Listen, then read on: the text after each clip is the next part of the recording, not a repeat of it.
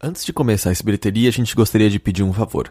A gente está organizando a próxima ou as próximas festas do Overloader, mas para isso a gente gostaria da sua ajuda. É, se possível, se você tiver alguns minutinhos livres, poderia responder uma pesquisa que ajuda bastante a gente a organizar e poder pensar no escopo dessa ou dessas festas. Uh, se você estiver disposto a fazer isso, acessa o link bit.ly.com barra pesquisa traço boteco traço 6 e você também encontra esse link no post desse podcast, assim como do último Mothership. E claro, se você já respondeu essa pesquisa ao ter ouvido o último Mothership, não precisa responder novamente. Então é bit.ly.com barra pesquisa traço boteco traço 6. É isso, obrigado, e agora com a sua programação normal.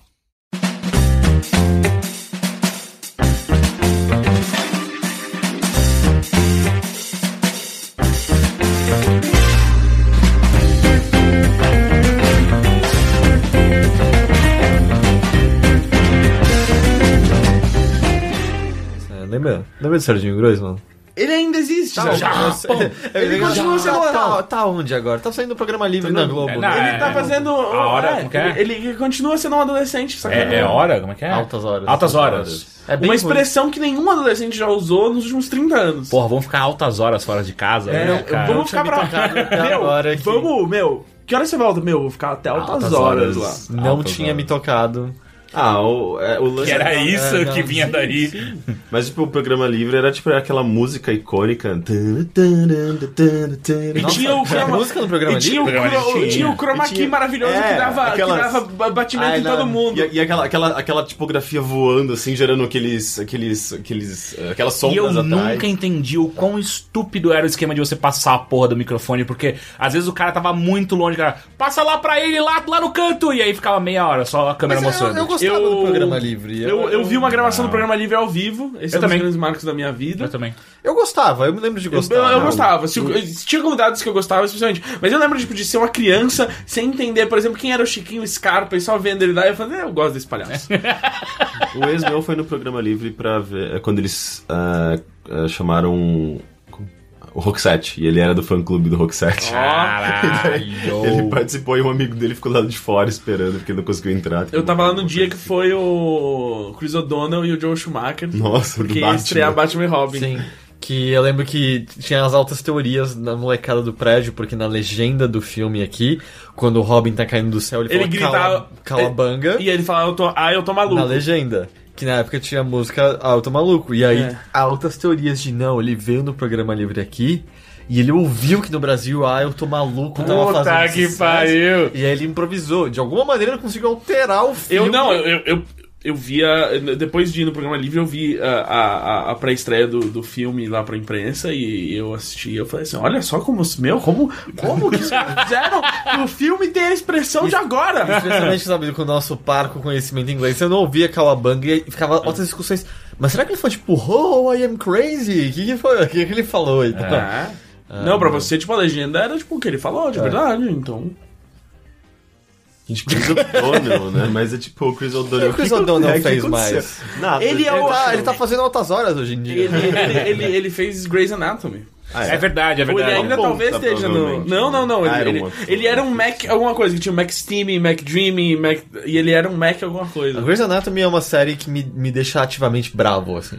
É, eu, também- é, eu não consigo entender o apelo e fico puto com todas as Desde, opções. desde que a Katie Heigl saiu, ela não me deixa puto. Quem é Eu não Heigl? sei quem é A Heigl. Katie Heigl era a loirinha, que, tipo, tinha... Ah, não é aquele Heigl. É, eu entendi total aquele Heigl saiu. A Katie Heigl, ah, que... Na época eu lia muito blog de fofoca, e ela era muito escrota com todo mundo. E aí, quando ela saiu... Mas quem que ela era no Grey's Anatomy? A loira Era que era loira. escrota com todo mundo.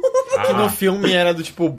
Tinha. eh, Acho que algumas das piores falas. No, eu falei no filme, não? Era no, seriado, filme. quer dizer. Algumas das piores falas, porque ela era pra ser a bonita do grupo. E ela já tinha se- feito trabalho de modelagem antes. E aí tinha um discurso inflamado dela, tipo: Sim, eu sou uma médica e eu tenho peito, superem isso. Esse é, o nível esse das era o falas. negócio. Esse era o grande Ou, negócio. e aí a outra, tipo, tinha um episódio de, de ação de graças que era ela fazendo um discurso sobre como eu gosto de ação de graças porque esse é o único dia do ano que nós podemos esquecer que somos médicos e sermos pessoas normais. Aí, tipo, primeiro então, se você se então no dia da ação de graças, se fudeu, né? Então, porque os médicos estão lá comendo peru e eles são pessoas normais. Segundo, que eu acho que tá fazendo um trabalho escravo, porque você tem que ter outros dias normais no ano, além desse único. E acho que em nenhum momento você deveria querer esquecer o que você Exato. faz, porque você se não você fez um você juramento, orgulho, não é, fez um juramento ali? Assim. É, e se, tipo, se, se você não gosta, se você odeia tanto assim ser médico, talvez não seja pra você, Já realmente. pensou num avião, de repente, ah, alguém aqui é um médico? Ah, não, eu tô de Não, é, ação de graças, férias. ação de graças, eu, eu tô... É ação de graça em algum lugar do mundo. É, eu não ligo. E aí vira um copo de whisky. Mas é, era uma série assim, eu, os episódios. Porque era a época também que eu via qualquer merda que tava na televisão, mesmo que eu odiasse ativamente. Assim que eu assisti tudo do seriado de Mortal Kombat. Eu, é, Você, eu, você- você compreende eu isso, compreendo. né? Eu, eu preciso dizer que, na verdade, o seriado Mortal Kombat era um daqueles programas que eu sabia o horário. E aí eu parava Sim, de sim, brincar não, de. Era domingo Warner, era Mortal Kombat, Brimstone e depois Babylon 5. Sim, é, e eu só desses eu só vi Mortal Kombat, o que talvez indique um pouco sobre o meu gosto de cultura Ou pop. sobre o meu, eu não sei Ou- também. Exato. Mas eram as duas coisas da Warner no fim de semana que eu parava de brincar de bonequinho pra ir ligar a TV, era quando dava o horário do Batman do Você Futuro. parava de brincar pra ver TV. você tem que aumentar o, o aproveito do tempo. Esses pro- Não, não. A TV ficava ligada o dia inteiro enquanto eu tava brincando de boneco. Mas é que tinha uns que eu largava os bonecos e falava, hey, friends. e. E aí era Batman do Futuro e o seriado Mortal Kombat. É, Batman do Futuro era muito bom. não era muito bom, era, Ah, bo- achava, era bom, achava. era bom. Mas não, não era melhor que o Liga da Justiça. Liga da Justiça. Não, eu não vi. O Liga da Justiça eu vi o, tipo, o, o- o episódio piloto, que era tipo um filminho, e depois eu falei. E tipo, não era ah, melhor do que o Batman Volume 2, o- a série animada em si. Também que era bom. muito boa. Por que, que chama volume? Não se chama volume 2. No Brasil chamava Volume 2. A, a Warner falava Batman Volume 2. Ué, aquele, o Adventures of Batman e Robin? Não, Ah, depois não, eles chamavam. é, não, eles chamavam de, de Batman Volume 2 só quando virou a temporada da Warner, né? Que é o- tinha o uniforme cinza e o, e o Nightwing. Não, não, desde o começo. Desde o começo? Ah, eles falavam Que loucura. Batman Volume 2 na Warner. É. Ah, mas eu ia falar, mas tipo, Grey's Anatomy me deixava bravo, assim, porque eu olhava e falava, por que que existe alguém, tipo, elogiando e achando que isso aqui tem boa qualidade? E Mesmo foi o quê? adolescente. Nove temporadas? O Ananias, ele assiste até hoje. Ah, é? O Ananias tá errado nessa. É, eu vejo ele comentar no Twitter de vez em quando. Tipo, é, eu, Mas ele assiste totalmente odiando aquele seriado, pelo que eu percebi. eu lembro que uma vez, acho que foi a última vez que eu vi qualquer coisa, peguei na televisão, o grande problemática era que elas, a, a, a, a Grey, é Grey o nome Grey. dela? I guess. E a amiga oriental dela também. Sandra Oh. Ou é o nome- sobrenome dela? Ah. Aquela atriz chama Sandra Oh. É... é, tudo bem, eu tenho uma amiga que o sobrenome é Oi. Ela é japonesa também. Tinha uma menina no meu colégio É. que o sobrenome era da hora. Sério? Da Tudo hora. junto, é. Da hora. Enfim, elas estão do lado de fora e tá nevando e formou pequenas estalactites de gelo em cima. E aí uma delas escorrega e cai no chão, a estalactite quebra e perfura ela. Ela, tipo, é atravessada, empalada por uma estaca de gelo. Isso é o seriado Mortal Kombat ou Grey's Essa, Grey's Anatomy. E aí é só esperar derreter, né? Que daí tá Não, tudo bem. E aí, Mas, cauteriza tudo. Mas onde que tava a estala- estalactite? No teto, não é Tipo, estalagmite. não- Não, eu sei, é T teto. Eu sei que eu só sei. É, eu nunca sei. Eu nunca também sei nunca tinha feito isso, mas pra mim é Estalactite, teto, é. estalagmite, são. mite do, Do chão, vem de baixo. Não sei, eu- foda-se o M. O que importa é o T. Se tem o T, quer dizer que é teto. Tá. Se não tem o T, quer As dizer duas que tem pode T, estar. né? Tava numa estrutura exterior do hospital, assim, vamos supor, um arco, alguma coisa que seja. Ela foi. per- Eu não acho que isso pode acontecer. Eu não acho que. é Eu acho que isso totalmente é possível. É? Eu também acho. Eu- desculpa, eu- Dependendo do peso, né? Perfurado por uma estalactite de É, gelo. sim, mas sabe que ela é feita de, É, de, de de água, água. né, cara? Sim, sim, mas. Mas a questão É, não, pensando dessa maneira.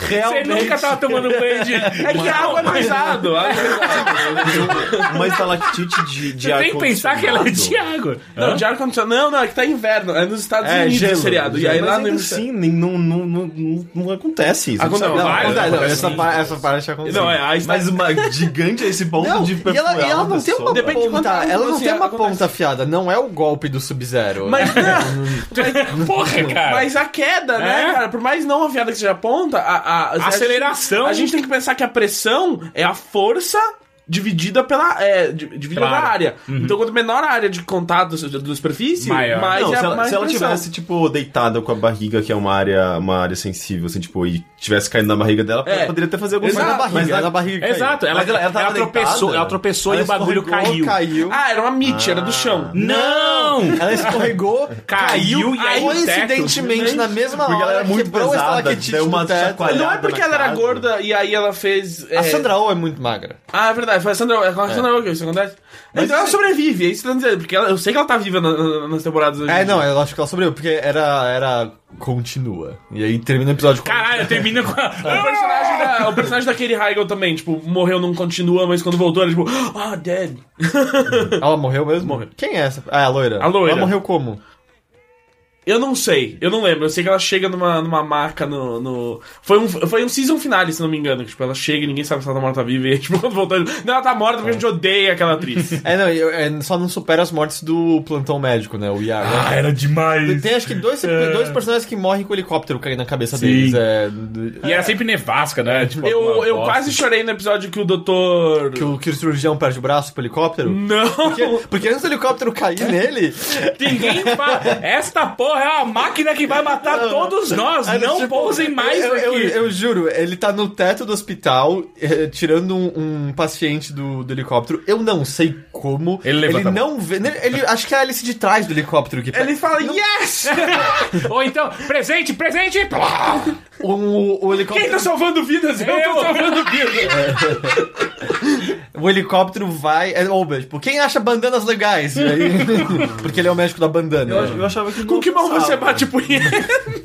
E aí ele perdeu as duas. e E aí eu não tipo, eu achava que era alto. É, não, é. Então, eu, acho que foi na hélice de trás. Eu acho que foi a de É. trás. E o que não faz sentido, isso não acontece. Mas enfim. Caralho, tem uma coisa que a escola de medicina não te ensina, é que helicópteros têm duas hélices, né, cara? Isso você aprende esse E aí ele perde um braço. E eu lembro, peraí. Isso é plantão médico mesmo? O que tá acontecendo? O cara acabou de perder o braço pelo helicóptero. Nem era temático. Graças a Deus ele perdeu o braço dele no melhor lugar possível, num seriado de médicos. E aí é- é- foi também nojento, porque ele, do choque, ele começa a se vomitar inteiro, então ele tá com o braço decepado, sangrando cheio Eu de adoro a TV aberta americana, em que você não pode mostrar meio mamilo, mas, Mas é, um cara vomitar, perde o braço, sangrar, mas se começa a se vomita. cagar já. Aí ele perde o braço, os caras colocam o braço dele de volta, mas ele perde o movimento dos dedos. Aí uns episódios depois ele tá meio triste, tipo, ah, eu ele não posso mais operar. E aí cai um helicóptero na cabeça Cai dele. o helicóptero. Caralho, foi total premonição. a morte voltou, né? Fez a volta. Seis, né, E, aí, e mortes eu acho que esse é só o primeiro médico a morrer com um helicóptero na cabeça. Se- Eu não sei, eu, eu, eu fiquei muito chateado quando saiu a médica lésbica manca e quando morreu o médico careca Que era inglesa, né? cérebro. É. E o careca era Ah, o é, mais o legal. careca teve tumor no cérebro. É, né? e aí ele viajou o mundo e aí ele volta, tipo, eu, eu viajei o mundo, tô muito feliz agora. e ele morre. Ele era legal esse. esse- É, ele ele, era. era um magrinho de cavanhaque, não era? Isso, isso. Eu acho que. Tem um bicho dentro do quarto com a gente? Não, mas tem alguém passando um bilhete aí. Ah, o cachorro passou um bilhete e falou que reiniciou o modem. Pode ter sido a Nina. eu primeiro eu achei que era o cachorro tentando. Era reinicia o modem. Ok. É. o- eu achei que o cachorro tava só enfiando pedaço de papel pela porta. Não, é, o cachorro gosta de ver muita pornografia e fica puto na internet, cara. É... Só os cachorros. Enfim, eu odeio Grey's Anatomy. Eu acho que eu não vejo nenhum problema. Eu acho que, tipo. Ok. Grey's Anatomy ou Scrubs? Puta Ah. merda, é o páreo duro de qual é a pior? É, não, porque o Scrubs acha que é engraçado. Mas teve né, alguns cara? episódios que foram bons do Scrubs. Tem uns que você fala. Que não, não, não, Quando acabou, né? não, é quando eles tentam ser Quando o cara. dramáticos. Sabe por que, que Scrubs é pior? Porque eles nunca deram a chance de cair um helicóptero na cabeça de algum daqueles filhos da puta. E eu- né, a lição de moral dos Scrubs me irrita profundamente. Ah, sim, Pelo é. menos Grey's Anatomy não quer me ensinar nada. É. Não, não, Alguém- ele quer ensinar que é eu acho que possível o, começar a Eu acho que o Nathan Ryan. Rabin tava questionando uns tempos atrás no Twitter, tipo, lembra quando a América se apaixonou pelo Zach Braff e passou? Sim. Porque realmente, né, tipo, todo mundo amava esse cara quando ele fazia Scrubs e só. Ele fez um bom filme. Fez, é, com a o- Natalie Portman. é. Hora de voltar. Aquele filme não é bom. Não, na Não, minha não, não, cabeça é bom. ele fez dois. O- acho que é Hora de Voltar é o que eu tô pensando. Na Sim, Eu sei o que você tá pensando. Não Garden, Garden State também, não é? Garden State, que é a hora de voltar. É isso, É. é. O... Na minha cabeça é bom esse filme. Não é bom. E, e esse filme é um dos casos citados pelo Nathan Rabin no My Year of Flops como um dos originadores do do trope da Manic Ah, Pixie Man- Dream é, Girl. Total, porque ela é exatamente isso. E no- ele criou um. Eu tava, ele escreveu um texto. Entrou no no- dicionário, não foi? O- Sim, entrou no Oxford como, como uma expressão, e ele, só que ele já, tipo, ele já, ele já tinha eh, refutado essa expressão, e como reducionista e tal, mas agora ele criou uma nova, porque ele começou a coluna nova no Rotten Tomatoes, e estreou ontem falando sobre eh, Grandma's Boy, que eu não sei se vocês lembram, é um filme da produtora do Adam Sandler sobre caras que testam videogames, Nossa, não lembro. e aí ele, ele, ele descreve o personagem do Nick Swartzen como um Manic Pixie Nightmare Boy. Caralho. Que, tro que tropo é, tropo é esse? A Anita É, Sarkeesian usa não dos videogames, mas ela usa como ela fala dos seriados. O É, Dominic Pixie... Dream Girl. Dream Girl é a garota que chega pra arrumar a vida do cara. É, tipo, ela, ela, ela, ela é louquinha e divertida e é tudo que ele precisava pra Exato, ser menos sim, sério. vira, Vira, exato, Só vira que o único ímpeto na vida dela é esse. É, que, tipo, que o Nathan Rabin criou pra, pra... Quando ele fez a crítica do Elizabethtown. E aí é baseado no personagem da Kristen Tipo, Dunst. essa- essas personagens, elas parecem quase criadas na mente dos personagens masculinos, É, assim. e aí elas ela, tipo, só ficou- servem em favor e, e elas só... Tipo, tudo... A função delas inteiramente é de mudar a vida deles. É, Elas deixar não são o personagem feliz e, e, e mudar o ponto de vista dele. ah, e aí, tipo, e, e virou. E aí, tipo, ficou muito popular a expressão, porque foi muito usada pra personagens femininos em filmes indie nos últimos anos, assim. É, verdade. Então. é, É, não, acho que todo mundo de cabeça consegue pensar sabe, uns 20 filmes. É, não, eu tava pensando. Tanto que tem um episódio de Louie, de duas partes, eu acho que da terceira temporada, que é meio que desconstruindo. Ele conhece uma personagem que seria uma Manic, eh, Manic Pixie Dream Girl, e aí, tipo, quanto mais os, os episódios avançam, assim, mais você vê, tipo, cara, essa mulher é louca. Aí, tipo, aí ele pega e fala, ok, se essa mulher existisse no mundo real, tipo, como é que ia ser? E aí você fala, não, essa mulher é louca, cara. e hum, ela morre.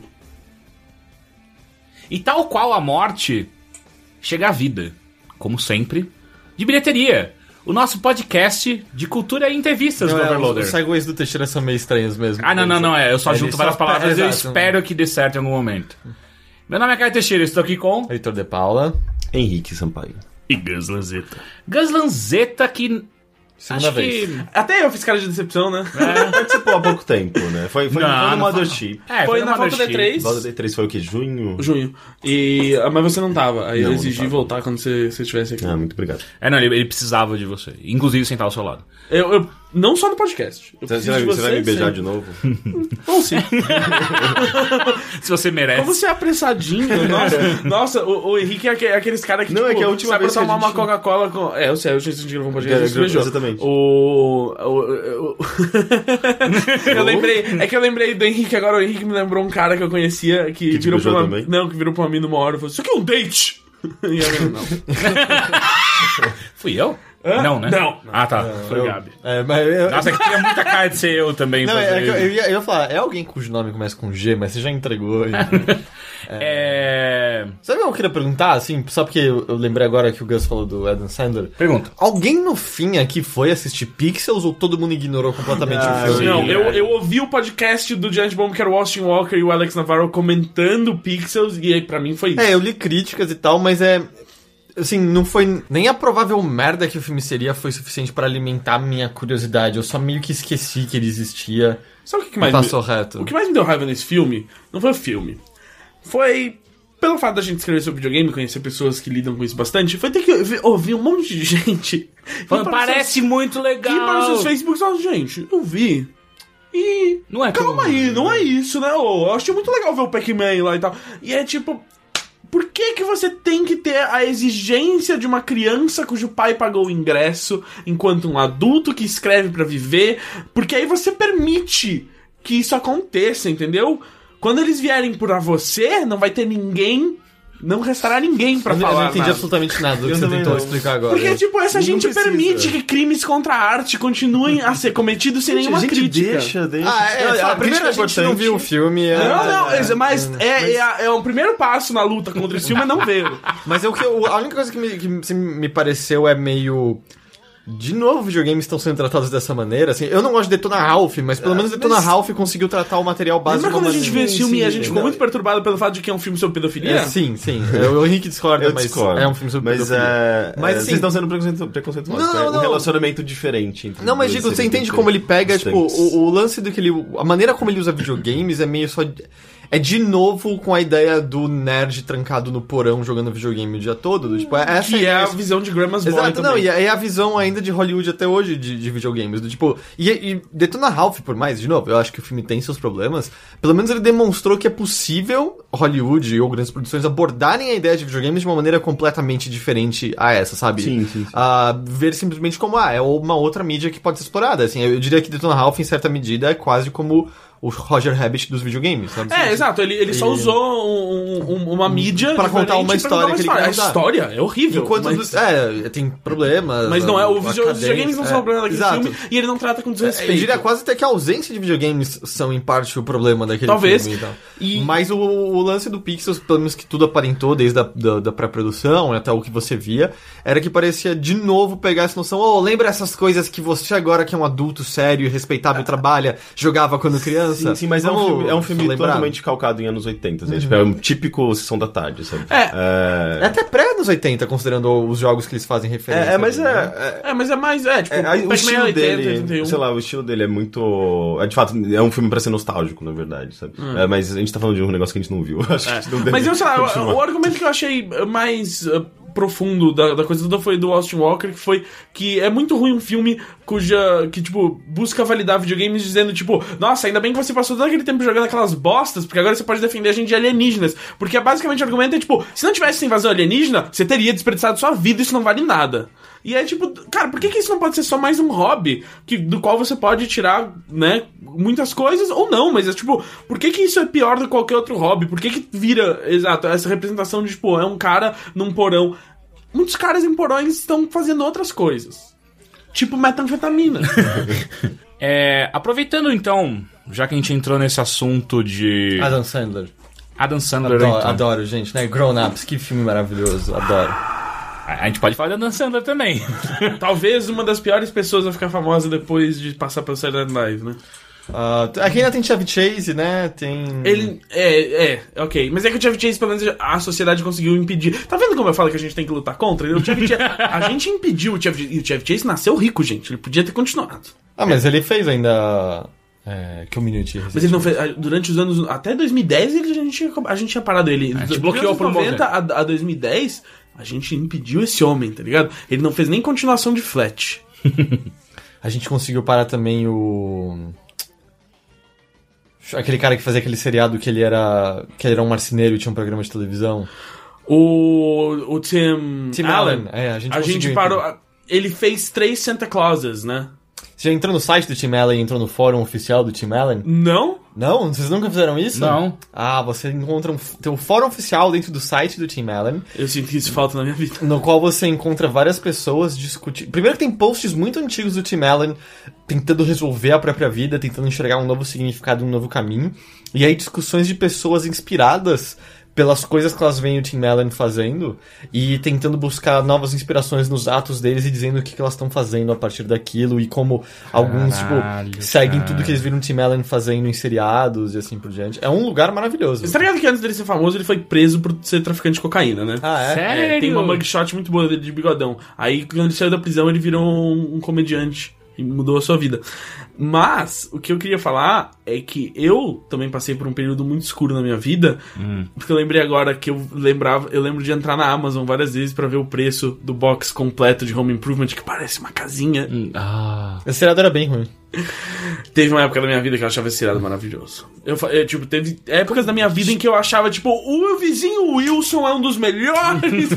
É, No último qual que é o episódio nome aparece a cara dele, dele. no Brasil? Porque eu não faço a menor ideia. Acho que Seria nunca estreou no Brasil com qualquer Eu, nome. não, eu acho que passou aqui. Passava acho- na Sony Passava na aqui. Sony depois. Eu acho que chegou a passar, tipo, naquela época que a Band passava um monte de coisa Sei. e a manchete também. Que, é, um- que passava um amor de família. O último, o último é. episódio é um episódio de palco e tal, e aí aparece o vizinho, aparece a cara dele. Não. Sim. É? Sim. Eu acho que não. Eu vi o último episódio. Eu acho que você tá lembrando errado. Eu acho que pá, aparece ele de costas olhando pra família. Não, ele mostra, ele, ele chega no palco mandando beijo pras pessoas na, na plateia. É, aparece o rosto dele.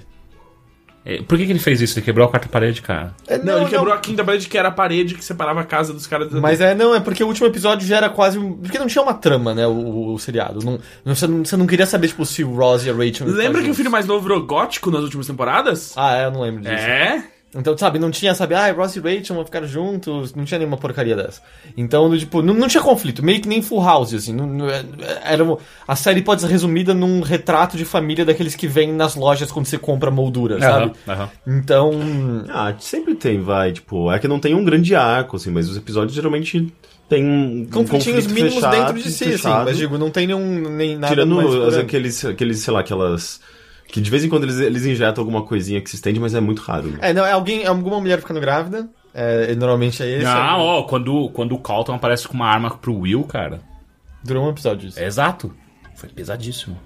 O, eu acabei de ver, ele aparece só quando todos os atores vão agradecer, É. tipo... É, mas É o que eu tava não falando. Mas não, não é na Mas é o último Esse não episódio. conta. Esse não conta, É o último Heitor. Mas não episódio. conta nesse momento. É, pra mim é canônico.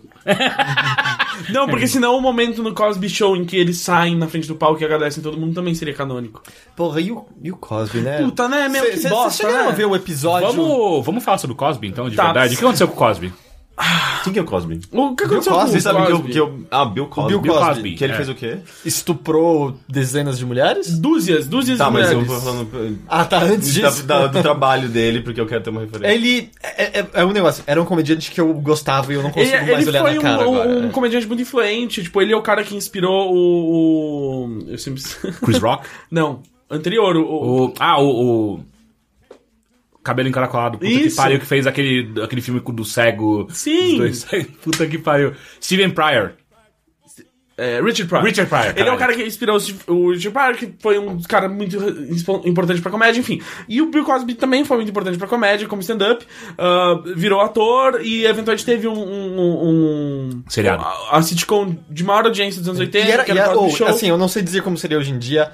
Eu assistia na época e eu achava engraçado. Era uma das melhores sitcoms dessa de família que já teve, era muito boa. A Rudy era um ótimo personagem. É, o, tipo, a- a- o- é memorabilíssimo o discurso dele pro, pro Theo, o filho dele no piloto, quando o filho não quer estudar. Enfim, tem várias coisas muito É, boas. e naquele assim, ah, sabe aquele Eu, a Patroa e as Crianças? O...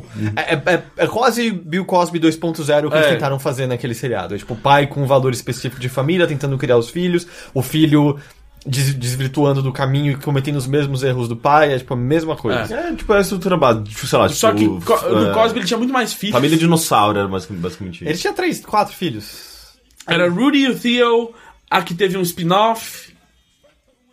E pá, mas. É, o, o, o garoto, ele era o, ele foi, fez community depois de um tempinho. Ele também fez o melhor amigo do Jason Alexander num daqueles seriados que o Jason Alexander fez depois de Seinfeld que não deram certo. Não o primeiro, o segundo, talvez o Sim. primeiro. Não, era o segundo, é o que segundo. era um apresentador de, De jornal esporte, esportivo é. na televisão, sim. Sim. e, e aí a gente descobriu. Aparentemente, tipo, na verdade, assim, já tinha. Já, Não, porque isso é antigo, né? As acusações as de... acusa- Várias acusações eram antigas de que o Bill Cosby eh, drogava mulheres e estuprava elas, ah, ou cometia qualquer tipo de assédio sexual, eh, pode não ser estupro de penetração, mas estupro. Ahn, e basicamente o que rolou é que ano passado o Hannibal Buress começou a fazer piadas sobre isso, e aí isso, tipo, trouxe à tona o assunto. Ahn, e aí várias mulheres, a imprensa começou a cobrir, então várias mulheres que nunca tinham eh, sido ouvidas e nunca né, tiveram coragem de falar, saíram e falaram. Teve uma capa ah, da News... Fudida. ah, de quem que foi? Foi da New- Newsweek, não foi? Newsweek? A Newsweek ainda existe? É... Sim. É? Então foi a da Newsweek. É, pá, porque são todas as mulheres que, que foram a, que a foi uma- público. Exato. Não, e não são todas, e tipo, nem são todas as mulheres. São todas as que toparam tirar a foto. Então, tipo, tem acho que umas 20 mulheres naquela capa, mas enfim, muita gente.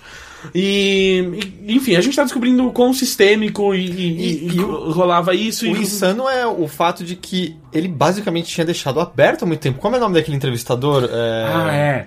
O é Larry só- King. Larry King. Ele falando Aham, basicamente no aham. programa da- do Larry King que ah, você põe uma pílula na bebida delas, elas ficam grogues e aí você pode fazer. É. Literalmente isso que eu tô falando, ele falou pra ele. E, aí, nunca aconteceu Inclusive, nada. num artigo que eu li sobre essa gravação, e, é- e o cara fala que é impressionante como ninguém chama a polícia naquele momento. É, exato. E, e não faz faz tanto nada. tempo essa entrevista. É. Essa entrevista foi É, não, o é quê? tipo 10, 2000. 15 anos. né? Não. É, acho que é mais, é mais, Mais recente gente? até. É tipo 2008, alguma coisa assim. E aí começaram com isso cavocar o seriado, e aí tem um episódio no qual é, é bem estereótipo, tem vários casais e as mulheres estão enchendo o saco dos seus maridos, porque os maridos estão sendo uns escrotos que só pensam em si mesmos. Sim. Só que aí o que acontece? O Crosby ele prepara o molho especial dele de churrasco. E aí todo mundo fica meio sonolento, esquisito, e os casais tá ficam se pegando zoando. fortemente e as mulheres ficam submissas aos homens. E aí a mulher dele vem perguntar. Pergunta o assim, que- tipo, o que, que você fez pra esses casais ficarem assim? Ele. É o meu molho especial. Toda vez que as pessoas tomam meu molho especial. E assim, sabe pô, que vamos, é? vamos. Vai, benefício da dúvida. Pode ser uma coincidência enorme. Eu super imagino o Cosby entrando no, no, no, na- no writer's room e falando assim, ei, Eu tenho uma ideia. Pode ser uma coincidência enorme, mas você olha e fala, você tá zoando comigo. E tem uma coisa também, tipo, nesses, nesses ambientes específicos, sei lá, de entrevista, de programa de TV, é, no qual já tem um clima, às vezes, de comédia, de humor, e tipo, ah, aquela pessoa é uma pessoa é, relevante, tem uma história, tipo, uma pessoa, o público já tem uma admiração, já tá meio que é, Você já tá do lado leniente, é, você já tá do lado daquela pessoa. E daí, tipo, é, quando ela conta uma coisa dessa, na verdade, ah, você vai, ah, o público vai ver com, a partir da, do viés da, do humor, sabe? Exato, e ainda mais o Bill sem, sem o julgamento. Tipo, aconteceu isso recentemente no Jô Soares. O cara veio falar, um- algum babaca da internet, eu acho que é um cara que tem um blog. eh, putz, não lembro.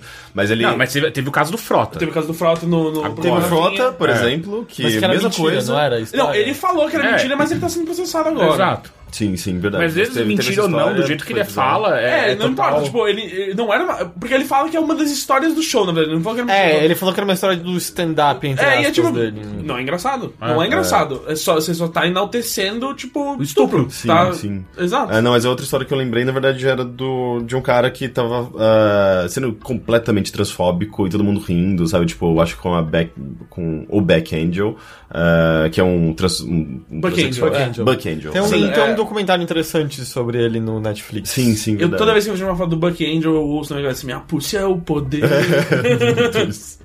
É, mas é, é muito estranho, né? Tipo, como no contexto de entrevista, geralmente as pessoas le- levam essas coisas seríssimas. pelo É lado porque do o humor. formato de talk show de TV é, muito não confrontacional. Então, tipo, o cara pode virar e falar assim, mas Hitler era um cara legal, né? Cara, e, e é- todo é- entrevistador é- vem e fala, pois é, e você tá com o espetáculo aí, né? E É, aí, não, tipo, não é uma entrevista, né? É um Não spot é, promocional, É, basicamente. e aí meio que, tipo, vira essa complacência de que as pessoas acham que não é o papel delas questionar porra nenhuma. Eu sei, porque eu tive uma briga de Twitter recentemente com um cara desses. Ah, é? É, o no CQC 3.0, que é o negócio do CQC que passa na internet, o cara do canal Nostalgia decidiu que era uma ideia muito engraçada ele pintar a cara de preto e um- passar um batom vermelho, e aí ele postou uma selfie dele com a hashtag Niga. E, e aí eu tuitei pro Maurício Meirelles, que é o apresentador do programa, e falei assim: Ô, quando você voltar no comercial, pelo amor de Deus, faz ele pedir desculpa. E aí o, ele entra numa grande discussão de que ele não tinha feito nada de errado comigo.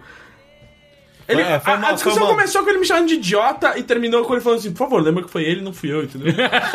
e, e aí no dia seguinte o, o cara, o Felipe lá, o que fez o. Ele mesmo tirou a Blackface, foto logo em seguida. Ele, tirou, ele só me respondeu no dia seguinte e tudo que ele falou foi: Meu, eu nem fiz por mal. E aí eu. É. Então tudo bem, né? Então pode, Ah, né? então- Quer dizer que se você não tiver uma má intenção... E aí, uma você pergunta pode. que o Meirelles me fez honestamente na, na, na- na- No Twitter? no Twitter foi que, tipo, ah, pode pintar a cara de roxo de verde, não pode pintar de preto. E eu falei, é. Isso.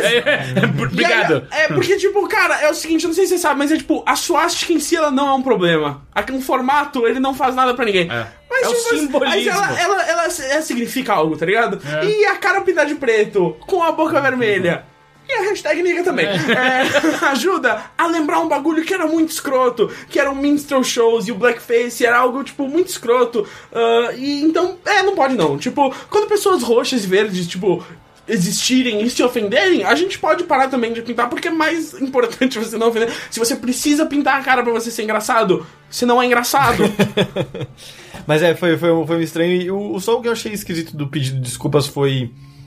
Foi que, foi que é uma não desculpa, né? É, é do tipo, podia dizer, olha, realmente, eu não sabia, ignorância minha, não sabia que era um blackface. Não, é, o negócio sobre dele o foi tipo, assunto a, a- a defesa dele não foi só eu não sabia, foi tipo, eu não sabia, então eu não fiz por mal, então eu não fiz nada de errado. E é tipo, não, Ah, mas o- você fez algo de errado. teve o lance do, do pânico. Isso foi em relação ao pânico? Foi não, isso, não, é do mesma- Pânico é pior ainda foi e na na mesma mesma semana. semana. Foi uma semana depois, uma semana depois, mesmo canal, mesmo canal, e faz isso, e, e não foi um Mas pelo problema. menos o pânico se retratou. É, o, Explica o que aconteceu no Pânico. o Pânico, o Eduardo Steiner, um, Como que é?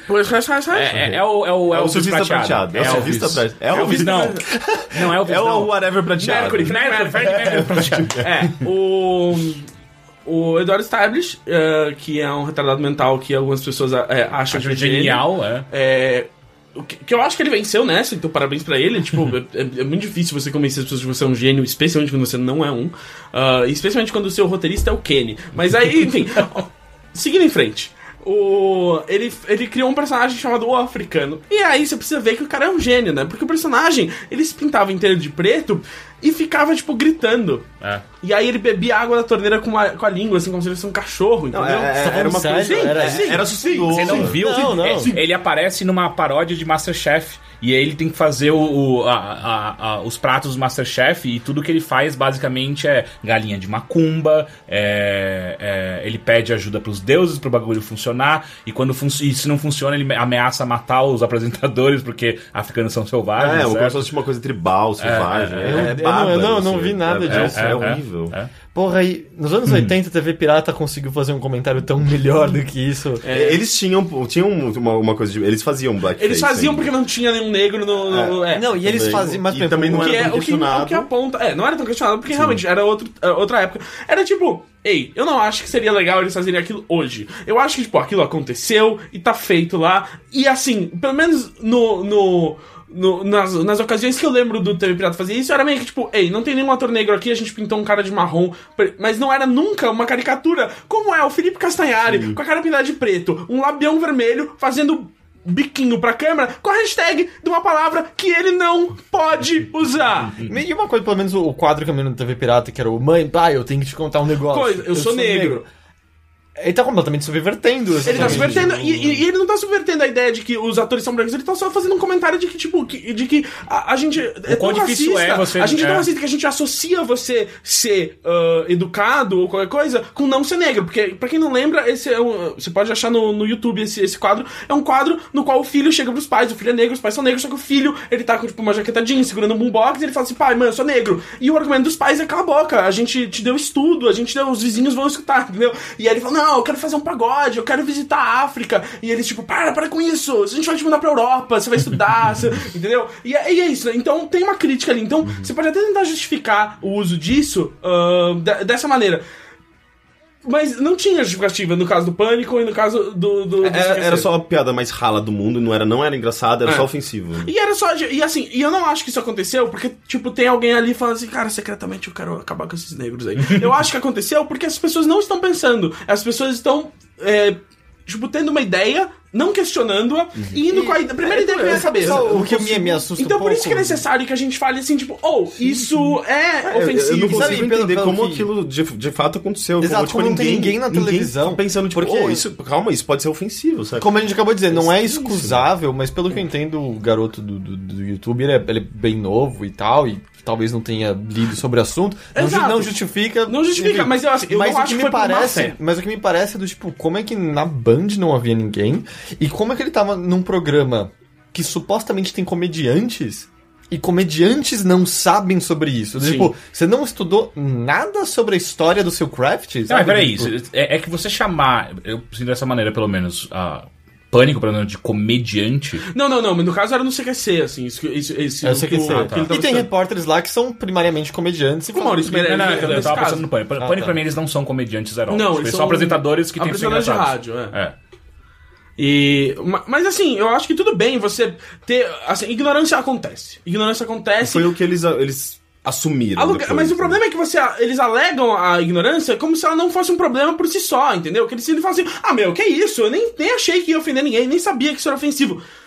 É tipo aquela Ao coisa, invés de, né? de a- falar assim, putz, Não manjo. de- peço desculpas a quem eu possa ter ofendido, não vou fazer isso de novo, porque agora que eu sei que ofende, eu entendo que.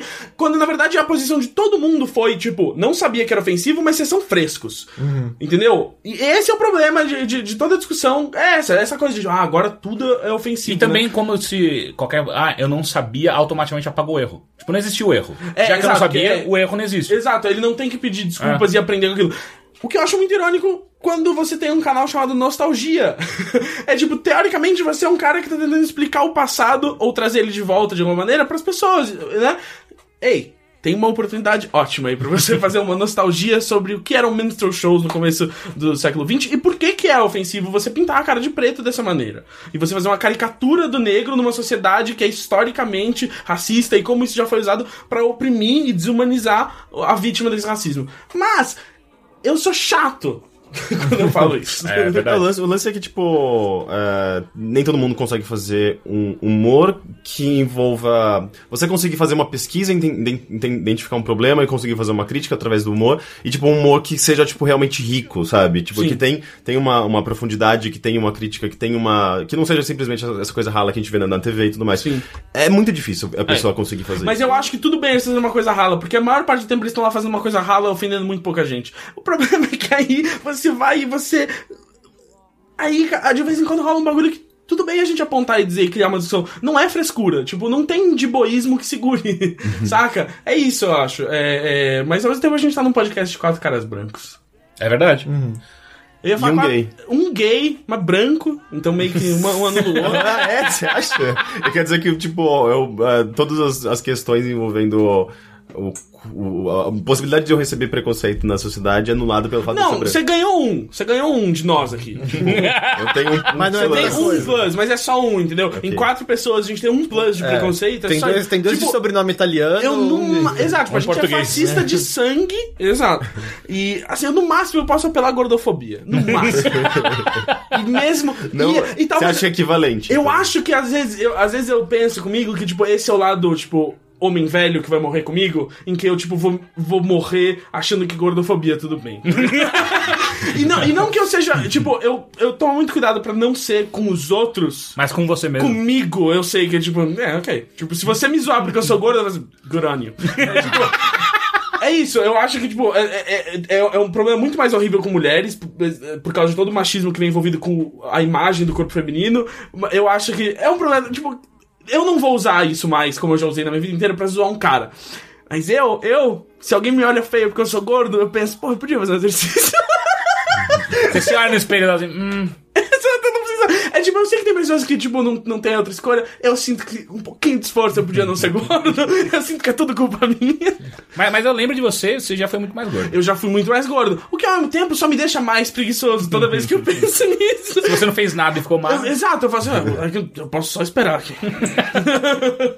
Mas assim, caso você ouvinte não tenha percebido, esse episódio vai ser meio que essa pegada aqui que a gente tá fazendo. É. sobre humor e a gente tem o comediante Deslanzeta, caso você não Obrigado, conheça. obrigado, obrigado. É, Ah, Eu.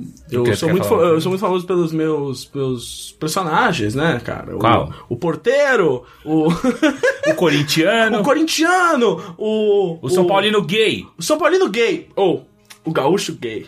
Sim, Gaúcho gay. Esse é um personagem que sempre- eu faço a vida inteira. Esse aí, esse aí pega É, sempre. E, porra, uma, uma velhinha. Velhinha, é sempre engraçado velhinha, né? Ela é surda? Hã? Ela é surda? Quê? Oi? Gus, eu quero saber, já que a gente passou por tudo isso e. E continua passando, né? E continua passando, né? A gente sempre vai passar por isso. Todos esses assuntos que a gente fez, o que, que foi? Falar que a gente tava com o João aqui recentemente, a gente Exato. conversou um pouco sobre isso. É, e, e, assim, o- o- a conversa com o João foi interessante porque, por vários motivos. e um Toda deles- conversa com o João é interessante. Exato. E um dos motivos é, é que ele consegue falar muito bem sobre várias coisas. É, Desculpa, infinitas. Sim, Então a primeira agora. pergunta é, por que você não consegue falar bem sobre nada? Exato, é. Tipo, desculpa que a gente veio do João pra mim. Eu- Não, não, mas a questão é porque eu queria muito, porque com o João a gente conversou rapidamente sobre humor e sobre comédia e sobre o limite do humor. E eu queria fazer essa mesma pergunta pra você também. O Hum. que, o que, que é o caralho? Porque eu sei que é uma pergunta que você já respondeu várias vezes em textos e, e stand-up, por aí vai, só que eu queria que você falasse pro, pra galera que escuta o nosso podcast também. O que, que é o limite do humor? O que, o que para você constitui até onde vai uma piada? Até porque você não sente que junto disso existe um conceito muito errôneo atual do, do que, que que é é, o- politicamente correto, por exemplo, e do que, que é. Do tipo, qualquer, qualquer um que faz uma piada ruim acha que foi mal interpretado pelo, pela polícia do politicamente correto quando ele não percebe só. Não, não, você só foi imbecil, você só não foi engraçado. Esse foi o grande problema. Porque a gente tem o exemplo do Louis C.K. recentemente fazendo uma abertura do Saturday Night Live, fazendo uma piada sobre molestadores de crianças e sendo engraçada pra cacete. Sim. É, Ah, e não é a primeira vez que ele faz isso, né? Ele já fez É. piadas com estupro e que foram interessantíssimas. Cara, o George Carlin tem uma piada de estupro muito simples, na qual ele fala sobre piadas de estupro não serem engraçadas. Que ele fala, tipo. Que ele fala isso, é, tem um monte de gente que quer. que ele tá falando sobre política, mas fala assim que as pessoas falam assim, você não pode fazer piada sobre isso. E ele fala assim, você pode fazer piada sobre o que você quiser. Piada sobre estupro, você não pode fazer. Você pode fazer tudo ser engraçado. É só você ter, tipo, o contexto certo. Ele fala, imagina o gaguinho estuprando o. o- é o. É o Murfud e o. O gaguinho e o porquinho, aquele do. do Ah, Hortelino? Hortelino, é. Exato. Tipo, imagina o gaguinho estuprando o hortelino e tal. E aí todo mundo ri. É só isso. Mas é. Eu matei essa piada agora. né? Sim. Ela é muito engraçada quando ele faz. É, eu, eu me senti agora o policial lendo o- a transcrição dos shows do Lenny Bruce na, no, no, Você no pode se tribunal. sentir como eu, eu mesmo contando uma piada, que eu, eu sempre me sinto assim. Ótimo. Eu não, eu não queria me botar nesse lugar porque eu senti Pode- que eu tava tirando pode- o protagonismo. Não, você pode colocar, porque eu não sou, eu não sou Não, humorista. eu posso eu, colocar no Eu sou meio que o seu oposto. lugar? Hum, mas Depende, depende. Porra, a pergunta, caralho. É, cara, o limite do humor, pra não dizer que é uma linhazinha ali, interior de Minas, é. Cara, não existe o limite do humor. Eu acho que é, esse é o, é o problema dessa discussão de qual é o limite do humor, é que ele não existe. Até porque não existe o limite da música, não existe o limite da, da pintura, não existe o limite do cinema. Você pode falar sobre tudo e você pode fazer uma expressão artística sobre tudo e de qualquer ponto de vista. Agora, se as pessoas vão gostar, é, o- é, se, se as pessoas vão querer aquela, aquilo que você fez pra elas, né? Se elas vão querer escutar a sua música, se elas vão querer escutar a sua piada, e se elas vão rir da sua piada também, é, aí é, é uma questão de contexto, é uma questão de, de- né? De quem é o- esse público, quem é você, né? Da onde tá vindo. Do mesmo jeito, eu falei, tem palavras que o Felipe Castellari não pode dizer, que tem outros caras que estão tudo bem eles dizerem. E. Então, ah, eu é isso, não tem um limite do humor. Ah, mas eu- a questão é que toda, toda criação artística, por mais pífia que seja, ela diz algo. Mesmo que o que ela esteja dizendo às vezes é tipo, eu não tô afim de dizer nada. É, mas aí você tem que olhar, tipo, o que, que tá sendo dito ali? É uma piada sobre estupro ou ela tá enaltecendo estupro? Ahn, ela tá tratando como algo que não merece tanta reclamação. Ela tá, tipo, diminuindo, né, o- a gravidade do fato, ou ela tá tentando pegar um assunto que existe, né, um, um assunto real, e tentar criar humor a partir daquilo. Ahn, então, o limite não existe. O limite não existe. O que, o que existe é um caso a caso. E a outra coisa é que, por mais que você sinta que você fez uma piada boa e que e seu objetivo não foi ofender ninguém, ela pode sim Ofender. ofender e mais que isso, ela pode não ter graça pra alguém. Ela não tem um absoluto em nada, não tem uma música que é boa pra todo mundo, não tem uma piada que é engraçada pra todo mundo. É, não tem um filme que é legal pra todo mundo, não tem, sabe, não tem uma pintura que tipo, emocione todo mundo e que, e que seja bonita pra todo mundo. Então, por que que esses caras esperam uma unanimidade e- e- e esperam ser deixados quietos quando não tem necessidade nenhuma de você deixar ninguém quieto pelo que eles fazem, porque é uma crítica. É, é, você, ninguém tá querendo a censura de ninguém. Muita gente tá querendo a censura de muita gente. Sim. Eu não estou advocando a censura. E, e ninguém precisa ficar com medo de ser censurado. Assim. Acho que a gente tá muito longe disso acontecer. Tirando o Rafinha Bastos quando o governo tirou o, o- o DVD, DVD dele das vendas. Isso foi censura. Mas ninguém- ele, mas ele achou uma solução que eu acho boa. Qual foi? Ele deu, Ele né? deu o DVD de É ótimo, rua. isso sim é um caso de censura. É muito difícil defender, porque ninguém quer defender o Rafinha. Eu fico com preguiça, mas é, é, um- é preocupante, e eu tô do lado dele. Ah, mas eu acho que é isso, eu acho que precisa haver uma outra reação desses caras que acham que são, são artistas ou estão se metendo a fazer o trabalho de um artista que não conseguem escutar a reação de um público, entendeu? Porra, bicho, pode ter um monte de gente que gosta do que você tá falando, e pode ser que você não queira levar em conta a opinião de certas pessoas sobre a sua, sua piada. Mas ela vai existir, cara. Ela vai existir. Eu acho muito ridículo que, que tenha pessoas que querem fazer as coisas na frente de câmeras e pra milhares de pessoas e só ouvir a parte boa.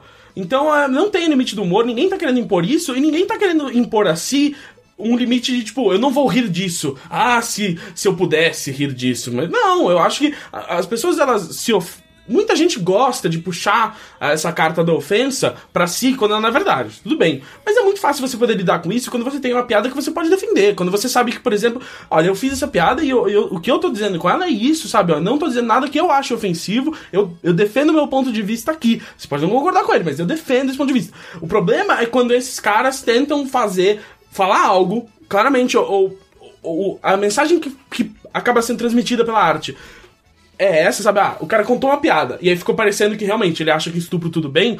Ele pode não achar que estupro tudo bem, mas aí você pode ter- você tem que virar pro cara e falar assim, ó, ficou parecendo aqui, ó, você acha que estupro tudo bem.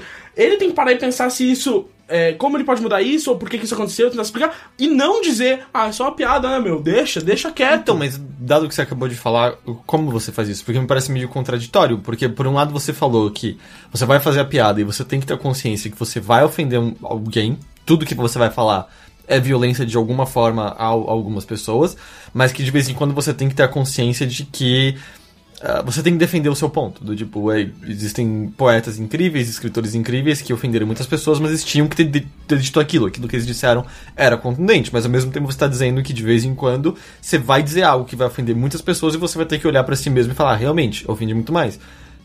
Então, há um limite, então, dentro disso, certo? Como, como você identifica isso?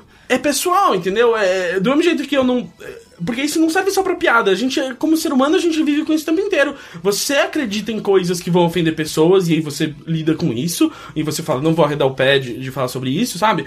É, como ser humano, e isso vai acontecer na sua comédia, se você faz comédia. E tem outras coisas que aí alguém vai te falar, entendeu? Por exemplo, ou isso que você fez é blackface e isso é ofensivo. Eu duvido que você realmente queira ofender né, pessoas com o seu racismo. Eu duvido que você esteja querendo inferiorizar o cara, mas eu estou te alertando que é isso que está acontecendo. Aí você pode repensar o que está fazendo. Se você chegar para mim e você me falar algo que eu falei, e, a impressão que te causou é que eu falei exatamente o que eu queria falar, e você ainda assim se ofendeu, aí a gente concorda que, bom, o que eu tô falando não é pra você, se você não quer, sabe? É, ué, tem várias coisas que eu falo no palco ou não, sobre eu não acreditar em Deus, ou, ou, ou, sobre eu ser a favor do aborto, que vão ofender muita gente. Que, mas tudo bem, mas eu, eu, tô, eu tô ok se alguém se ofender com algo que eu realmente quero dizer. Então por isso que, por isso que não pode ter limite na, na expressão artística. Porque realmente, vai, entendeu? Se o Bolsonaro quiser fazer stand-up amanhã, eu tenho certeza que várias piadas dele podem até ser bem construídas, mas eu não vou rir porque eu vou achar a mensagem. Uh, ofensiva ou insatisfatória ou, ou insensível, uh, mas é uma escolha dele poder falar o que ele quer. É só uma. Eu acho que assim, muita gente sai por aí ofendendo quem não quer sem saber. E, por exemplo, vamos. É, mas, sei lá, aprofundando um pouco mais nisso. Uh, e quando você, por exemplo, está abordando talvez grupos uh, cujas dificuldades e problemas são completamente alheios a você, porque exatamente como você apontou, somos uh, quatro caras brancos aqui, sendo de, de três deles héteros ainda Sim. por cima. Ou seja, a gente tá dentro do maior grupo possível a nunca sofrer nenhum Mas preconceito. eu vi o Teixeira pelado, eu só queria deixar claro que, tipo, então... É... Até, Vitória. Eu, é, tá, eu já vi dois dos três daqui pelado. Então, então eu acho que a gente é, é dois é, e meio. Ele gays. não vai falar quem. Exato, Exato, fica na imagem. Mas eu, aqui é o único que tá passando vontade. é, o, o, exemplo que eu penso é o seguinte, por exemplo, uh, o RuPaul teve uma entrevista relativamente recente no, no Mark Maron, no, no WTF, o podcast, e o Maron pergunta para ele sobre a palavra tranny, que em português seria traveco, basicamente. Sim. Que é um termo considerado largamente como ofensivo, chamar um travesti Sim. de traveco. Só que o, ele pergunta pro RuPaul e o RuPaul fala assim: é, Eu não tenho o menor problema com a palavra traveco, e se você tem algum problema, ele fala, tipo, man up. É, do tipo, aguenta aí, foda-se, a vida é difícil, você não deve se ofender com palavras. E isso na época mesmo causou um pouco de burburinho na comunidade. Um, LGBT, porque tinham várias pessoas. Pô, o RuPaul é uma figura proeminente, uma figura importante. ouvida por muitos, e uma figura dessa, falar que não há nenhum problema, ferra muitas pessoas dentro dessa comunidade que não têm o poder de serem ouvidas como ele. E, por exemplo, você estando fora, como é que você administra isso? Quando você olha e fala, não, então espera, parte dessa comunidade de pessoas que aparentemente conseguiram obter sucesso e, e fama e, e, prestígio e qualquer outro adjetivo uh, que talvez nem signifique tanto assim que você queira pôr nisso, uh, não vem nenhum problema com essa palavra, mas você ainda vê uma grande porcentagem da comunidade em si vendo problema com isso. Como é que como é que você faz uma piada em torno disso, por exemplo, sabe? Como você sabe quando você tá pisando em cascas de ovos ou não? Eu acho que dentro e fora da piada você pode ter dúvidas sobre várias coisas. E, e, e, você tenta ser o, o, mais respeitoso possível dentro do que você sabe. Se você descobre um dia, como todo mundo teve que aprender um dia, tipo, putz, uma travesti, ela gosta, né? Ela se identifica com o gênero feminino, então ela é uma travesti, ela, sabe? Todo mundo tem que aprender essas coisas. Então eu acho que a ofensa vem. De novo, assim, toda expressão e, e o humor principalmente depende do seu contexto. Então, assim, tem palavras que você pode usar ou não pode usar, dependendo do contexto. Se tem uma razão pela qual o RuPaul pode dizer tranny sem medo nenhum, porque claramente não vem de um lugar de alto ódio nem nada, de, de diminuir a posição do, do, transexual e da travesti no, no, na sociedade. E, mas só que vai ter. Claro que parte de você reconhecer que o preconceito é um problema é você não reduzir essas pessoas a grupos. Ninguém vai concordar, entendeu? Ninguém vai ter o mesmo grau de, de ofensa a toda a expressão. Uh, e, então, claro que o RuPaul pode achar que, tipo, pra ele é uma palavra que ele soube internalizar e que vários, eu acho, transexuais souberam internalizar e usar como deles, do mesmo jeito que uh, no, nos Estados Unidos os negros rotineiramente usam a palavra nigger, que é uma palavra que foi criada para oprimir, mas só que tem um contexto. Tem uma coluna muito boa no New York Times do, do Ta-Nehisi Coates, que é um, um, um, um, escritor negro que escreve muito sobre o racismo americano, uh, que ele fala assim a razão pela qual eu posso dizer essa palavra e você não pode é porque eu posso chamar minha mulher de honey e você não, porque toda linguagem depende de um contexto. Uhum. Então, quando eu falo essa palavra para outro, pra outro cara, tem, tem um contexto entre nós que permite que ela não seja ofensiva e que faça com que o Hulk Hogan não possa dizê-la, entendeu? A gente conversou um pouquinho até com o João sobre isso, que é justamente a subversão dentro de uma comunidade em si que a- se apropria do termo criado pelo opressor e acaba Banaliza, né? tra- trazendo. Exato. Não é nem se banalizar, é trazer pra si e tentar tirar a carga. ah, Porque, exato, a negativa. carga não tá na palavra. Exa- Tanto que, assim, por exemplo, o, o, o Louis C.K. é um comediante branco americano que nunca entra, tem grandes problemas em usar a palavra nigga.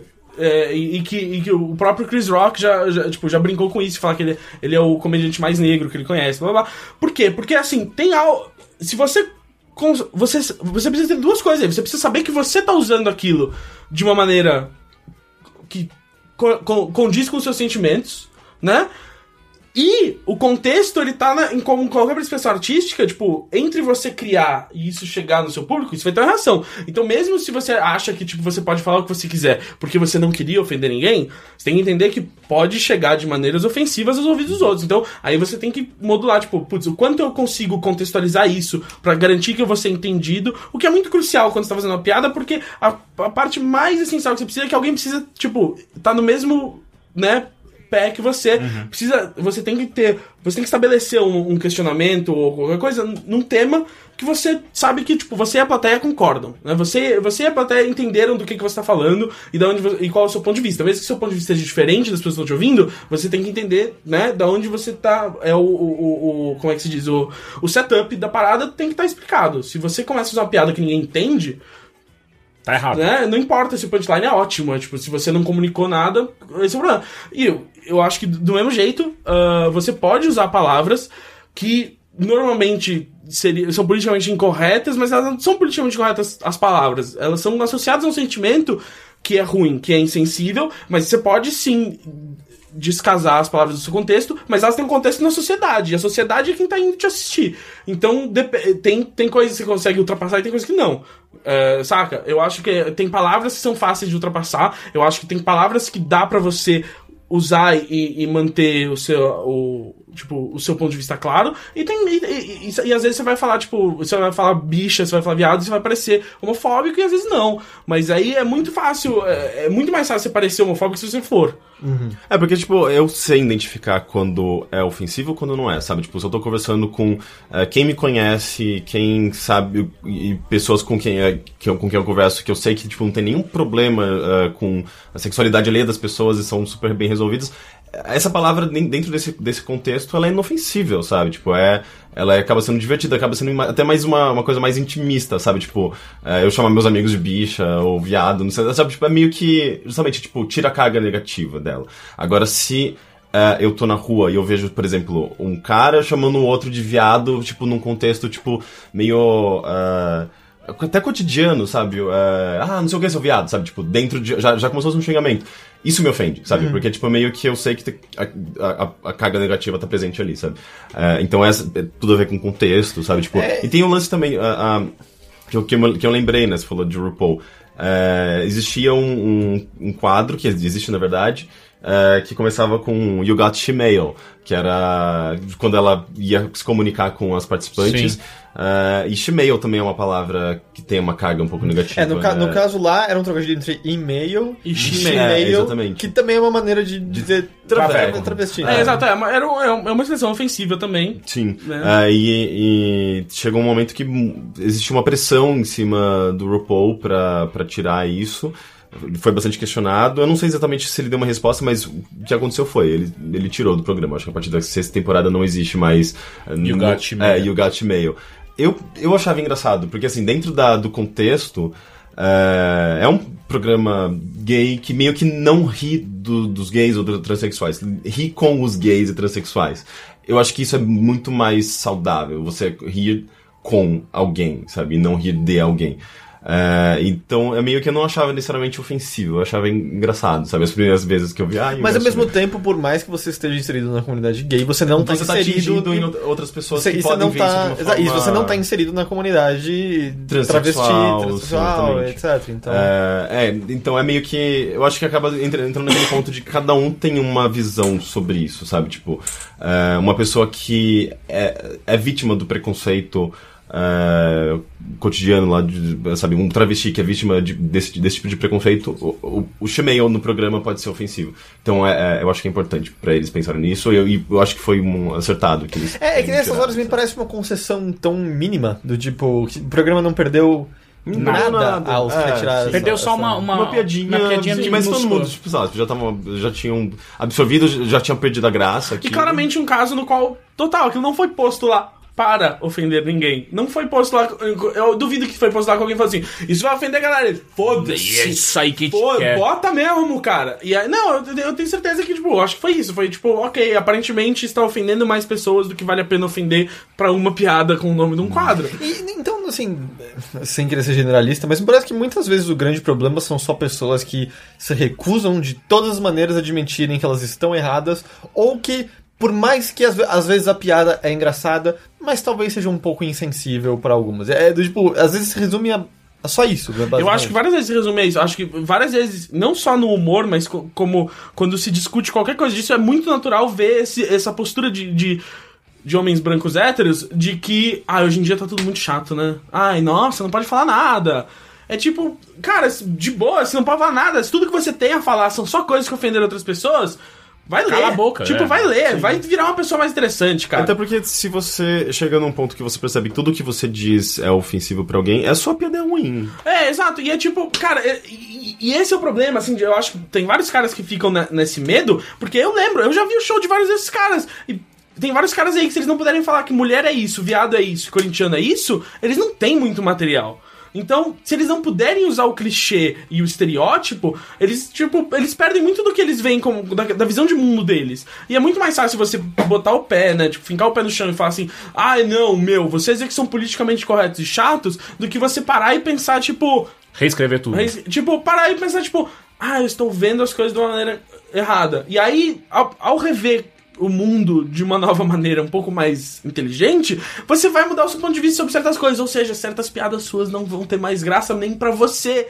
E é eu mesmo, cara, eu tenho piadas que, tipo, eu não faço mais. E que eu falo, ah, olha só, era pô, tinha um ponto de vista aí nessa piada que é transfóbico, vai, sabe? Então é tipo, ah, nunca mais fiz, porque, porque perdeu a graça pra mim, porque não é o que eu quero reproduzir, não, eu não quero falar de novo aquilo, eu, não, mudei de ideia, eu não penso mais assim.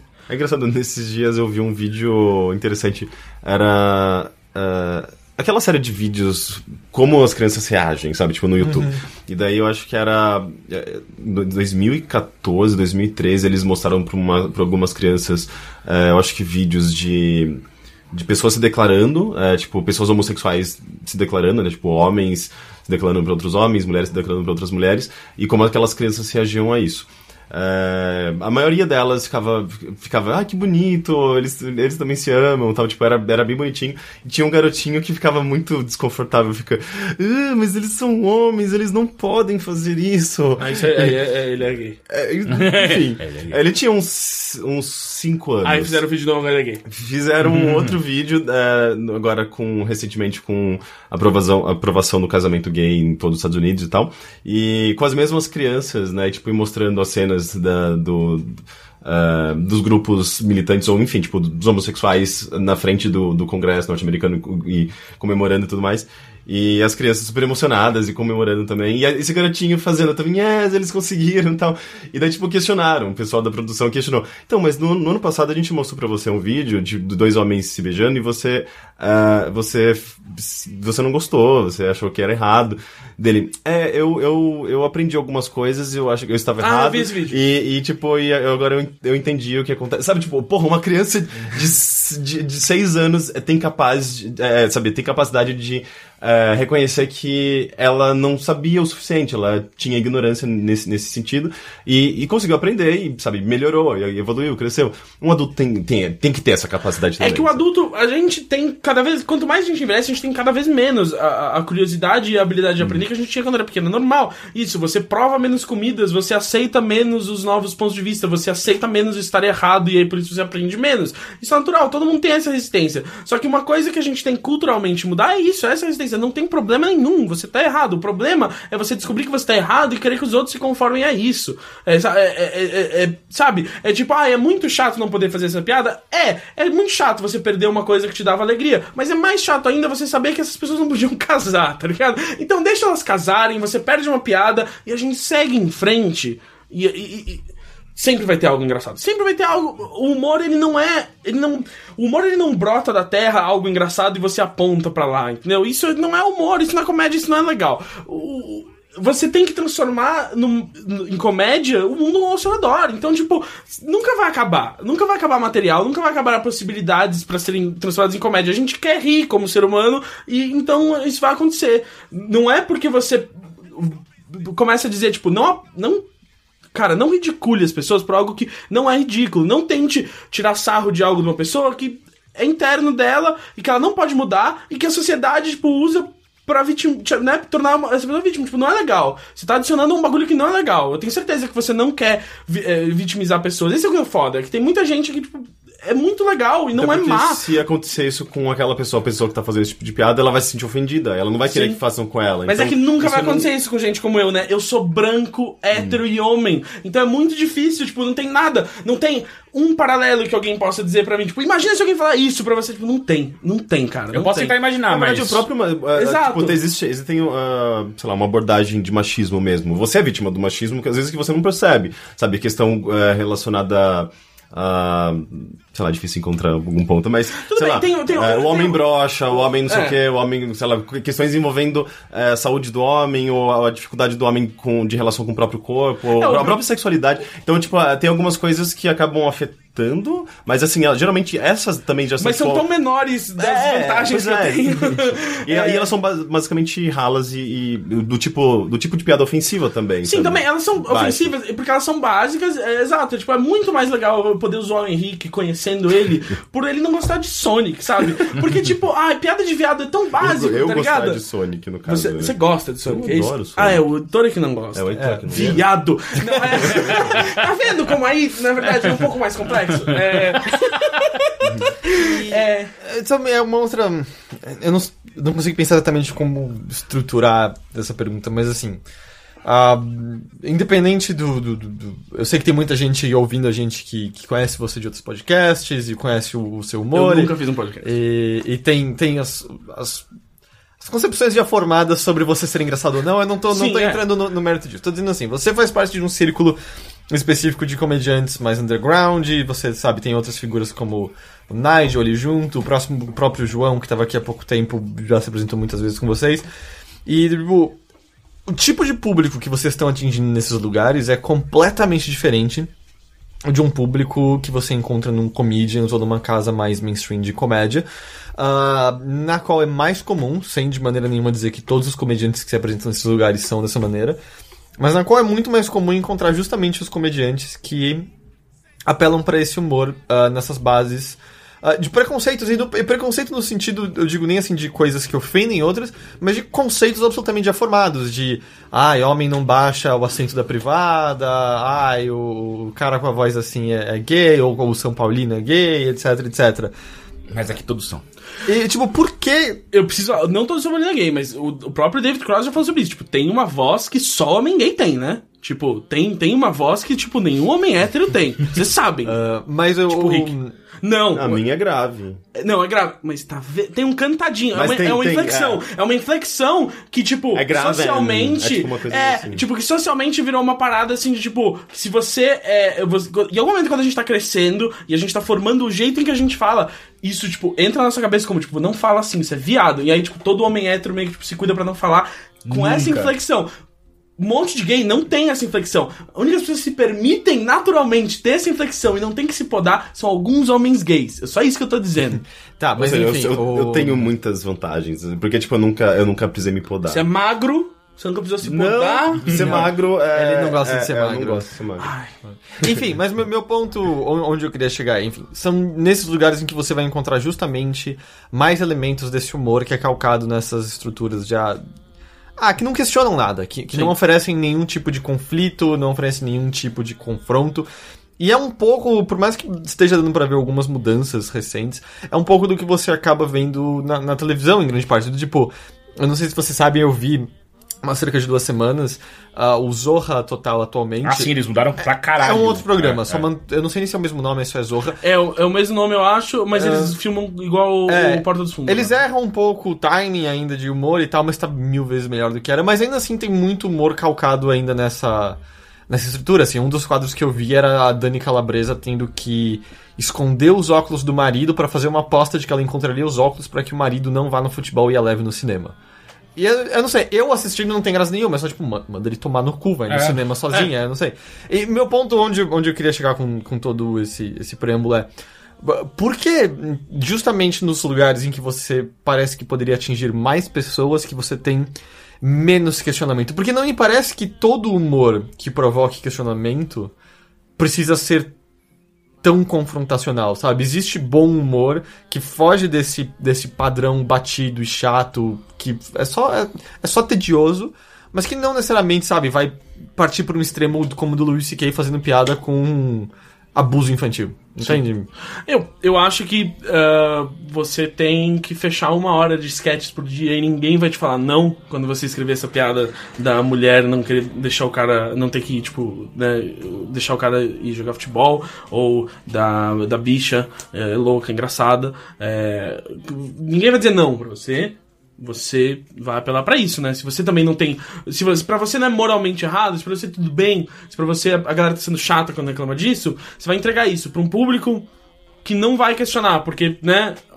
Você trabalha no canal que é a maior fonte de cultura de de grande parte do país e você e nem nada na programação ali tenta trazer um, um- conteúdo que questione isso. Mas ah, eu acho que é injusto dizer isso. As novelas trazem conteúdo que questiona isso muito mais. Você tem núcleos ah, homossexuais, por exemplo, nas novelas Tem, hoje em mas- dia, fazendo di- discursos e diálogos muito interessantes. Eles ah, ainda são sobre- meio clichês. Eles são clichês, Mas mas, compara mas, como mas o era. discurso nunca É, veio pro fato de que, de que eles de, de que eles têm que se aceitar de, de tem que se aceitar qualquer coisa além de representar essas pessoas. Tipo, eu, re- re- tem um discurso muito importante a ser feito que é além de tipo as pessoas precisam estar representadas na novela porque elas existem e, e precisam ter um re- respeito a essa representatividade é que ei, certas piadas ofendem, certos estereótipos ofendem. Entendeu? E talvez não, não, é o, o- não é o Zorra Total que vai falar isso, mas isso é algo que precisa ser compreendido. Porque enquanto você. Porque eu acho que esse negócio de, tipo, ah, mas a novela tem gay, é tipo a vez de eu falar que não tem mais racismo. É tipo, só porque não é tão ruim quanto era, não quer dizer que, tá, que liberou tudo. E eu acho que vê-se que está tudo eh, ruim ainda quando o cara pode ver um personagem na novela e ele não tem nada, nenhum problema contra. Ele não tem nenhum problema com o beijo gay. Mas na, na, no Zorra Total ele pode rir do cara só porque ele é bicha. Então ainda tem, um- tem um preconceito aí. E não é por mal, é por, é por inércia cultural, entendeu? E aí eu acho que, o, por exemplo, a gente começou a fazer uh, comédia alternativa em lugares que não tinham shows de comédia exatamente por isso, porque tem um público que tá muito bem servido com o que tem aí, que não que, que tá satisfeito, que faz fila no Comedians toda semana. Então, eu não vou entrar na casa, tipo, do cara, não vou entrar no, no Comedians pra tentar forçar ele algo que ele não tá procurando. Desde o começo, o nosso negócio foi, tipo, ô, você não gosta dessas paradas? Eu entendo. Quer viver uma parada que é diferente? Aí talvez você goste disso. E que sempre foi a nossa, a, a nossa, o nosso objetivo e é o que a gente faz até hoje. E aí sim, é um é um público muito mais jovem, é um público que usa muito pouco camisa Polo, ah, é um público que usa muito pouco o carro da Volkswagen Polo. É... Mas tem a ver também com, com o próprio mainstream, né? Porque, tipo, se você vê em qualquer área, sabe? Tipo, seja no cinema, seja nos videogames, seja na música, o mainstream é muito mais acessível, eh, demanda menos eh, capacidade intelectual, não sei se eu quero usar essa palavra, mas demanda menos que você pense, sabe? É, tipo, é uma coisa muito mais simples, rala, eh, e, e é, sabe, tipo, mais abrangente e ao mesmo tempo... Sabe, tipo, o humor que você faz não é pra todo mundo. Assim, tipo, como.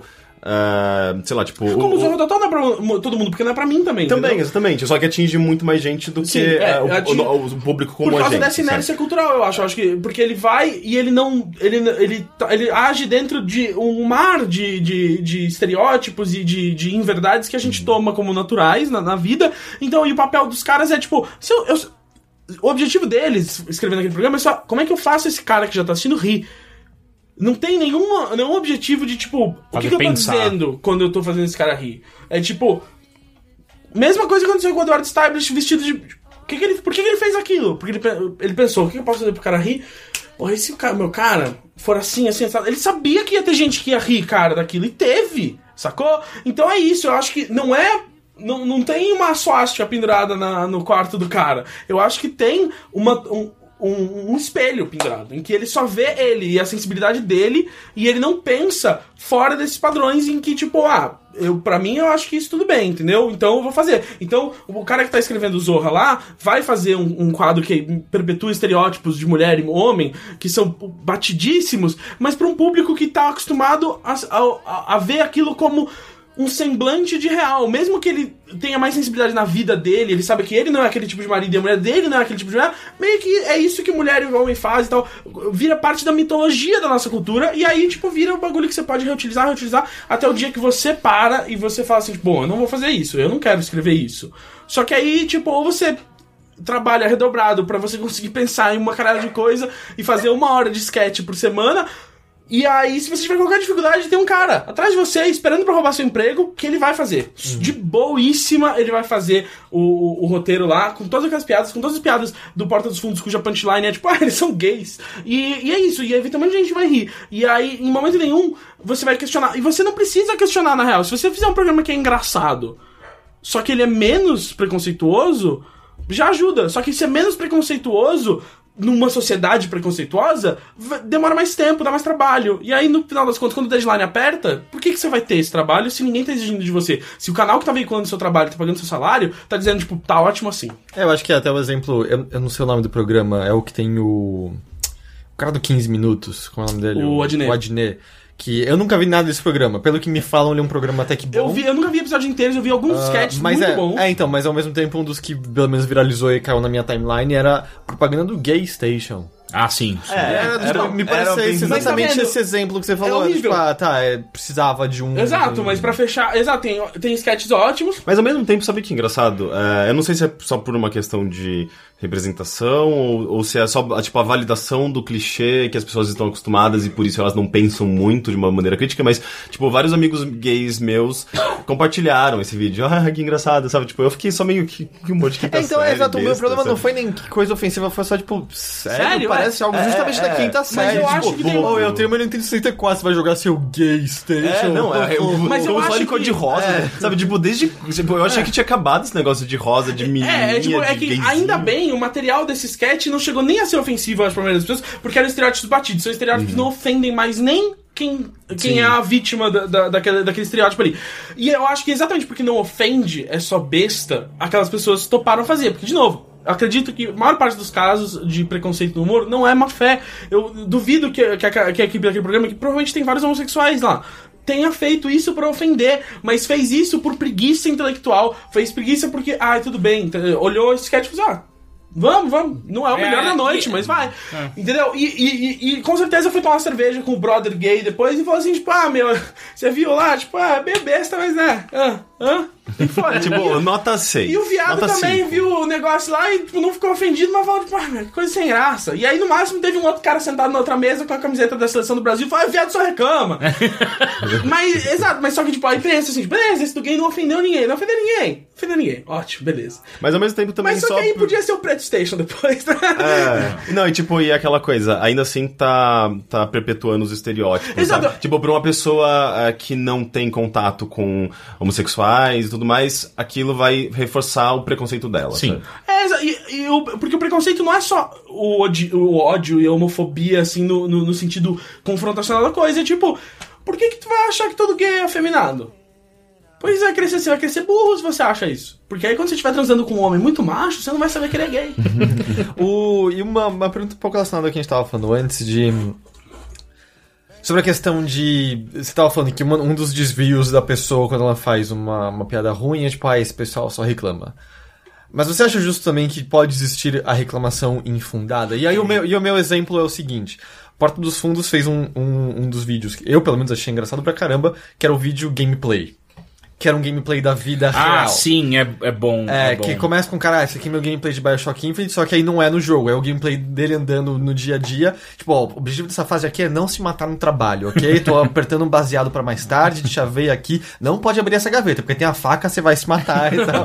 É, ok, esse lugar agora... tem arma, opa, fecha a gaveta, fecha, tem fecha a arma. gaveta rápido, ou agora tem que entrar no banheiro, a gente pode ficar aqui 15 minutos dormindo sem o chefe ver. Eu achei engraçado pra é, cacete. engraçado. E aí, eu não sei dizer se foi grande ou pequeno o número, porque é difícil de medir, mas houve um secto da internet dizendo isso é um desrespeito a gameplays, vai se fuder ter feito esse vídeo. Eu acho que que foi- o vídeo foi até negativado a ponto de sair do ar por um tempo. Caramba, sério? Eu acho que faltou. Eu acho que. Nesse caso, a reclamação Pelo parece que, que vai ó, se fuder. eu não vi. Eu não vi. Pelo que você me contou, a minha interpretação não é essa. O a piada não está apontando o dedo pra esse lado, ela tá, ela tá pegando. E se a gente analisasse isso como a gente analisa Sim, videogame? exato. Né? Então, e aí Exato, ele pega assim. não me parece qual que em nenhum tipo- momento ele tá dizendo que quem Gameplays, joga videogame Não, é exato, depressivo. quer se matar na É. vida real Aí e escapa. mas aí é aquela questão que eu falei, assim, tipo, você vai falar uma coisa e você não controla como ela vai ser ouvida. Uhum. Aí quando ela é ouvida de um jeito, você recebe a reação que é tipo, ah, eu, eu achei que você tá me ofendendo porque eu sou gamer e tal. Não, e outra Que daí, não tipo- é uma minoria, vai se fuder. É, e aí você tem todo direito que se o caso foi esse, e eu tivesse feito esse sketch e eu tivesse ouvido essa reação, eu falo assim, que bosta, não entendeu? Mas, ra- rapidamente, tipo, aproveitando isso que o Heitor falou, também tem o caso mais recente ainda do Jimmy Kimmel, que ele fez uma piada com. Meu Deus, que piada ruim. A do YouTube. Eu não vi. Qual É, que YouTube, foi a YouTube coisa? Gaming. O que ele fez foi. ah, ele tava lá naquele monólogo, naquela parte de monólogo dele, de uma, um- uma bitzinha dele, falando: Ah, então aparentemente o YouTube agora criou um novo canal, um novo serviço chama YouTube Gaming, que é para pessoas que gostam de assistir pessoas jogando videogame. Que coisa estúpida, não? Como que pessoas conseguem assistir outras pessoas jogando videogame, sendo que a parte legal é jogar videogame? É um absurdo isso. Agora. Daí ele faz uma sketchzinha que é Uh, tipo. ele é, é uma piada de gente velha e atrasada Aham. uns Sim. 4, 5 anos, pelo Sim, menos. sim. É, E igual- Tá aí- vendo? Tá vendo? Isso é só inércia cultural. É, tipo, é, é isso. É tipo, é novo. É, é, é, é- é diferente de como ele foi criado. Ele não fez isso pensando, tipo, sabe o que você E aí a grande piada South dele. Park fez um comentário muito melhor. E a isso. grande piada dele é tipo assim, ah, não, porque agora eu tô dando uma ideia de graça pro YouTube aí, ah, vamos fazer um canal agora de pessoas que assistem pessoas jogando videogame. Acho que E não só isso, também... South Park não fez exatamente essa piada? É? Acho Eu que não sim. sei. Era um, o Cartman faz um stream dele assistindo streams de videogames. É, fazendo- e, e aí ele vai, vai trazendo, tipo, ah, e aí vai chegar até a parte do Deus YouTube, no qual você assiste Deus assistindo outras pessoas assistindo, assistindo Nossa, outra que coisa pessoa. imbecil. E aí, Que é tipo, The Sims, na verdade. É. E aí, enfim, aí depois que aconteceu isso, ah, obviamente que se existe uma comunidade Ah, sim. estúpida e burra pra se defender para defender a si própria, são pessoas que jogam videogame. É que, é que isso entra naquela outra coisa que é a mentalidade de linchamento público que a internet promove. E, e que boa fizeram? parte delas é, pa- a- a- é- é- é- é formada por pessoas que jogam videogame, né? É, acho que isso não, sei, não tem como dizer. Mas, assim, não, mas assim, eles, ele, ofe- ele, entre aspas, ofendeu uma comunidade e essa comunidade foi lá e, e- e Qual respondeu que a foi a ele. reação? Todos querendo matar ele. Desejando Ah, tipo, foi- AIDS, desejando câncer, desejando que a família dele morra. dese- E aí o que É aconteceu. a internet, foi- né? Tipo, É. ah, eu tô aqui no meu canto, ninguém sabe quem eu sou eu, quem sou eu e a, a- a forma mais agressiva que eu encontro de, de te atacar é, é desejando esse tipo de coisa, sabe? Ameaçando de morte. Mas, é, mas é, esse é, é até um livro, eu comprei, eu não consegui ler ainda, que é justamente chama So You've Been Public... public Shamed, Sh- publicly shamed. Que é justamente sobre essa mentalidade de linchamento público na internet. É, mostrando casos em que a proporção cresceu de maneira absurda e completamente descontrolada, porque as pessoas elas querem meio que fazer justiça com as próprias mãos, ou com os próprios tweets, ou com os próprios e-mails. Mas é, de fato, E- é- o sentimento de fazer justiça é, é o mesmo do mundo real. Só que o que acontece? Você vê outras pessoas tweetando a mesma coisa. Do tipo. E aí, É de repente, você vai e começa a tweetar junto. do Tipo, acho que. Vira uma câmera uma- de eco. Exato, É, dá, uma dá, pra, dá pra mencionar até agora. A gente tá vendo o que tá rolando com o Chega de. Preconceito nerd? Não, não, é Anti- anti-nerd machista? Enfim, Uma- a gente tá, a gente tá coisa começando, acho que estourou hoje, mas a gente tá começando a ver as consequências do, do podcast do Anticast, em que tava falando de questões ah, apontando machismo em alguns podcasts mainstream ah, da, da podosfera brasileira e tal. E eu acho que, é, pelo que eu entendo, há críticas válidas, mas há um perigo real nisso de que isso cresça de maneira a que algumas pessoas comecem a tomar isso nas próprias mãos e ataquem diretamente pessoas que não são atacadas. Assim como aqueles que estão sendo atacados têm seu, seu público, que podem enxergar isso como um problema e começar a atacar de volta quem fez esse Que podcast é o que, mencionando. é, o que eu sempre Essencialmente. E o livro aponta vários casos ah, insanos, assim, por exemplo, um, uma, uma conferência em que uma moça tá numa, numa fileira e tem um cara na frente dela. E o cara, por um amigo dele, faz uma piada que ele mesmo fala, ah, foi uma piadinha ruim, meio boba sobre piada de pinto, mas ele fez pro amigo dele ali do lado. A moça ouviu, tirou uma foto da cara do cara e falou, tipo, ó, esse cara tá fazendo piadas é, preconceituosas no meio dessa palestra aqui. Tipo, ela ouviu errado e achou que o cara tava fazendo piada com quem tava lá no palco, alguma porra assim. Ela pôs isso no Twitter, o cara foi obviamente reconhecido, encontraram no Facebook, encontraram o endereço dele, a vida dele se tornou um inferno, ele perdeu o emprego, parará, parará, parará. Ele conseguiu explicar a situação dele. O que aconteceu? Não recuperou emprego? Não, atacaram a mulher. A mulher atacaram, mandaram Ah, merda é. pra casa da mulher, a mulher perdeu o emprego. Ou seja, nenhuma justiça foi alcançada, só duas vidas desnecessariamente foram, ah, se não, né, vamos dizer, arruinadas em diversos aspectos. Provavelmente não eternamente, mas é, o psicológico dessas pessoas fica completamente abalado. Isso é só um dos diversos exemplos. Não, Teve o, mais, um- o mais bizarro é que, tipo, é, isso parece ser uma coisa, um fenômeno meio, meio recente, porque, tipo, no passado a gente não tinha tantas ferramentas para atingir tantas pessoas é, com esse, essa tentativa de difamação e acaba sendo uma quase que viral, assim, uma difamação viral, sabe? sim. Porque influencia várias pessoas e outras pessoas influenciam outras pessoas. E no passado a gente não tinha essa capacidade. E, então é, é, é um fenômeno. É, o mídia social é o que promove Sim. isso, né? E é meio que. é, é, existe uma forma de conter isso, sabe? Não, é, bizarro. É, um- é- é- é bem, é bem estranho. Eu acho que assim, o- se há uma forma de conter isso, ah, ela vai começar a ser explorada agora, porque afinal até então a gente não tinha esse problema, né, em grande Uhum. medida.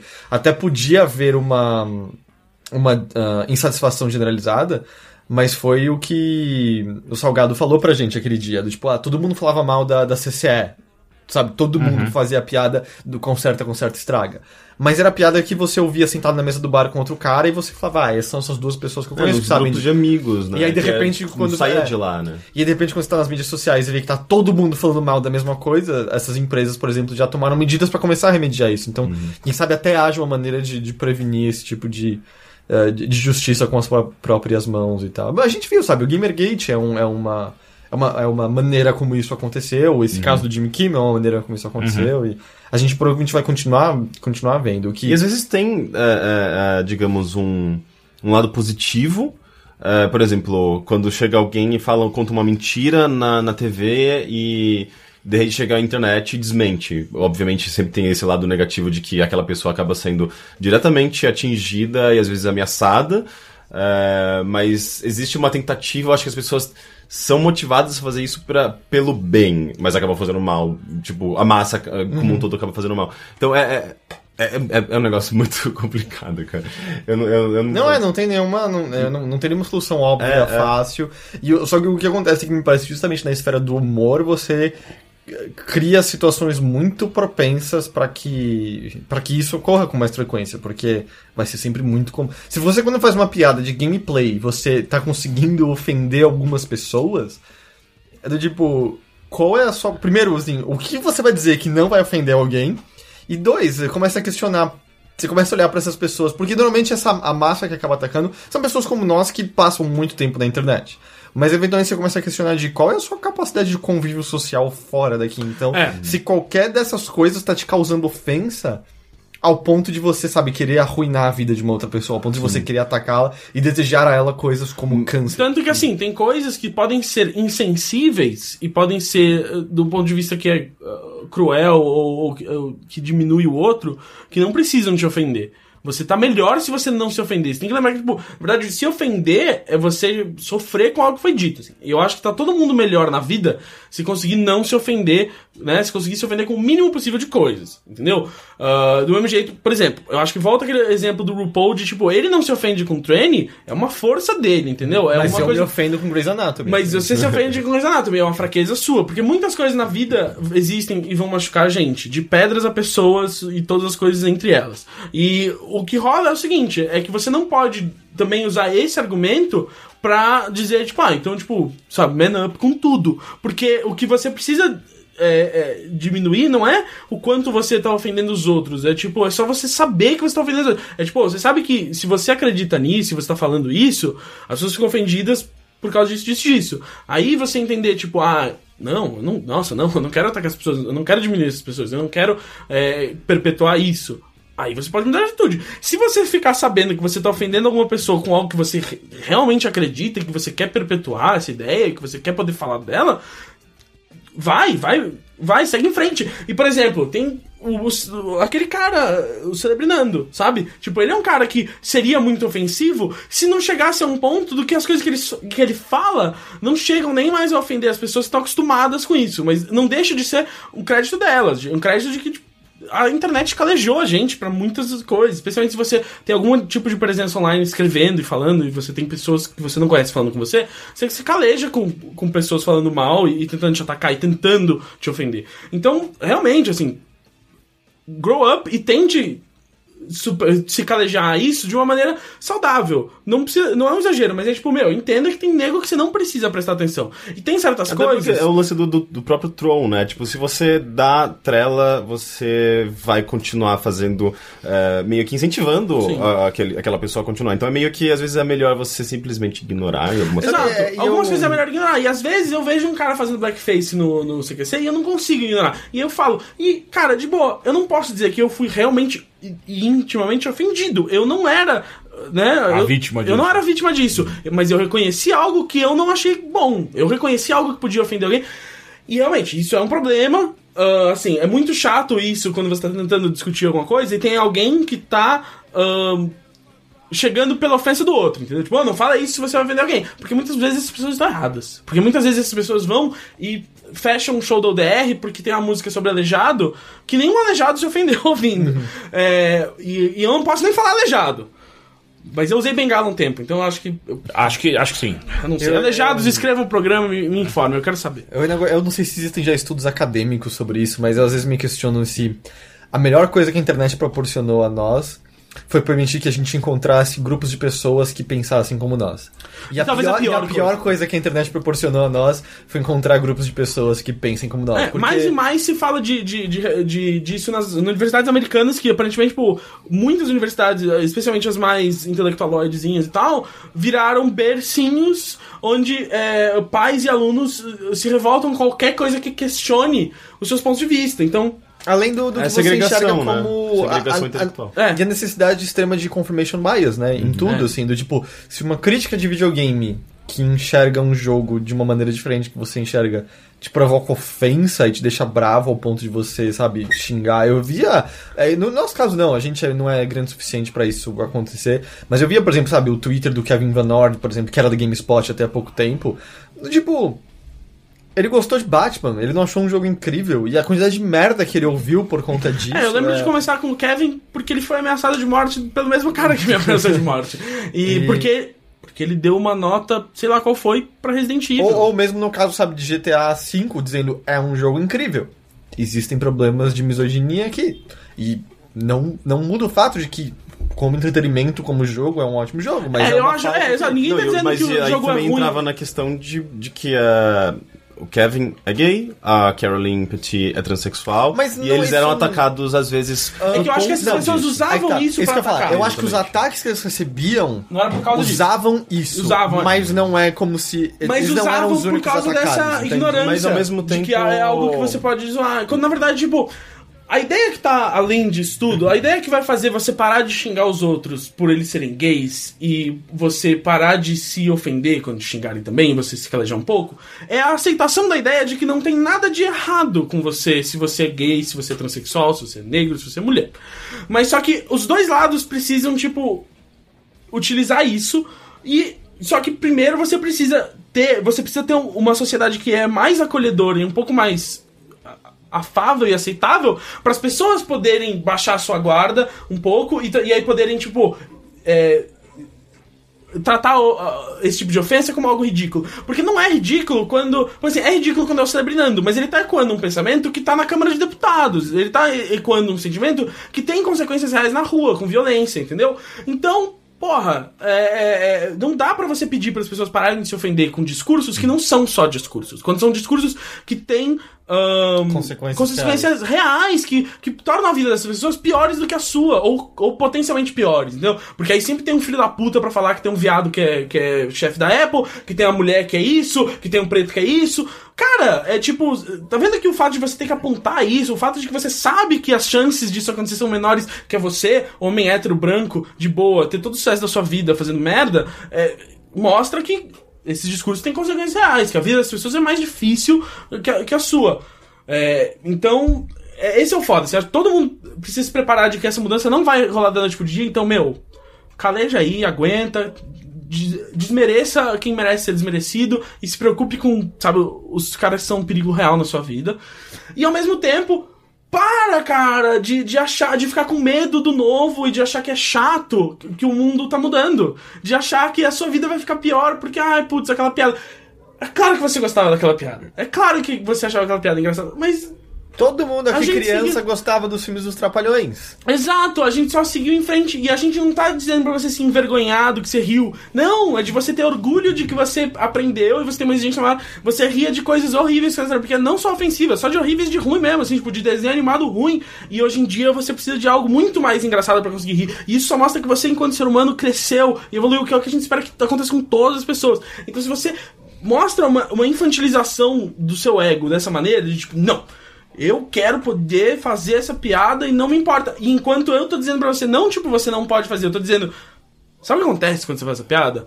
Esse ser humano aqui, ele, ó, a reação dele é essa, porque o que ele tá ouvindo é isso, porque ele vive numa sociedade em que talvez você não tenha pensado. Olha só como, né, o, a- né as instituições e tudo meio que, tipo, marginalizam esse tipo de, de, de vida, margina- margin- marginalizam esse tipo de desejo, blá blá blá. E aí você. Explicar pro cara, isso tá largando a mão dele. Você tá falando, tipo, você decide agora se você vai continuar falando o que você fala ou se você mudou de ideia.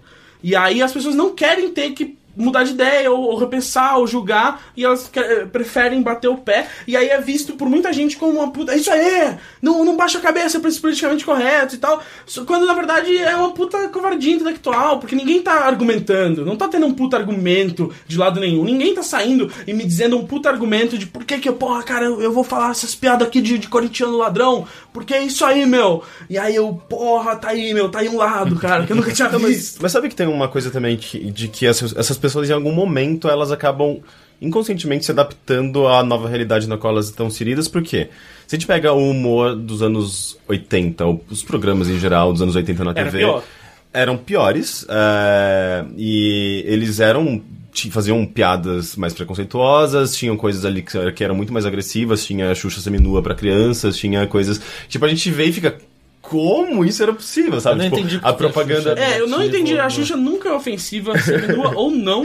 Tinha, é tipo nível. O BuzzFeed resumiu muito bem naquele post, da, acho que não sei se era da, da Clarissa. que Tinha lá, sei lá, tipo, cigarrinho é, de Pan. chocolate. Tinha Sim. coisas ali que eram é, extremamente questionáveis. E na época a gente não tinha. é, a gente não, porque a gente não era criança, mas os adultos, as pessoas que trabalhavam. Que produziam esses produtos e que provavelmente estavam lá elabora- elaborando as leis, elas estavam começando a perceber aquele tipo de coisa e, e as coisas foram se moldando com o tempo e a gente foi evoluindo. Sim, sim. As coisas foram melhorando. Eu não e a- duvido que as coisas vão melhorar. eu Então, só acho é- que precisa- a gente precisa falar É uma que- questão o que, de que precisa contexto. pra gente enxergar. E, e o mais interessante, por exemplo, trazer isso à tona, é, é, é legal você, a gente olhar pra trás e ver o quanto a gente caminhou pra chegar até onde a gente tá e como e quanto a gente vai caminhar pra chegar, sabe, tipo, num, num ambiente, num, num cenário ideal no qual certos preconceitos que existem hoje provavelmente vão começar a se dizimar daqui pra frente.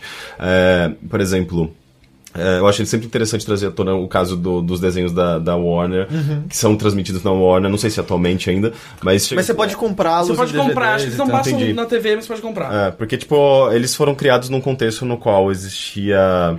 é, sei lá.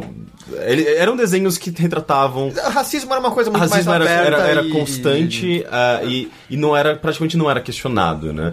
Ah, e é interessante que na- nas, nas exibições desses desenhos ah, eles colocavam tipo hum, nós não compactuamos com esse tipo de, de, poli- de, de, de- de ideia, Os valores mas mudaram. os valores mas- mudaram e a gente quer manter o, o- Alterar a rep- história. é, a gente não, quer alterar a história. A gente tá mostrando como foi exibido na época, é, mas sempre, tipo, trazendo à tona essa coisa, tipo, a gente- não é o que a gente acredita porque os valores mudaram, sabe? Sim, mas mudar seria só camuflar algo que aconteceu. É. Exato, e ignorar também, que foi o problema que rolou recentemente quando queriam mudar livros do. Do. Monteiro Sítio do. Pica-Pau Amarelo. Sítio do Pica-Pau Amarelo aqui, e lá fora era do. Oliver Twist. É, do Oliver Twist, queriam tirar termos ofensivos e tal, e é tipo, não, não, não, você não pode mexer com Tá isso. louco, Você né? tem que ensinar por que que isso, sabe, por que que tem racismo aqui, por que que tudo bem, né? Tipo, ah, por que que esse livro saía e na época ninguém falava sobre isso? É ótimo, você tem que entender. Não, não, eu li recentemente As Meninas do Rei Salomão. É um livro racista em diversos aspectos. Porque, cara, ele tá num contexto de uma sociedade que ele olhava pra Uhum. E aí negros como ajuda. pessoas inferiores. Exato, a e aí ele, te ajuda a entender o quanto a sociedade mudou e te ajuda a entender, tipo, olha só, isso aconteceu e as pessoas são produtos do seu tempo e, e a gente vai descobrir que a gente tem vários preconceitos, ah, eventualmente. Tipo, a gente vai descobrir que, tipo, às vezes a gente tava ignorando realmente várias coisas.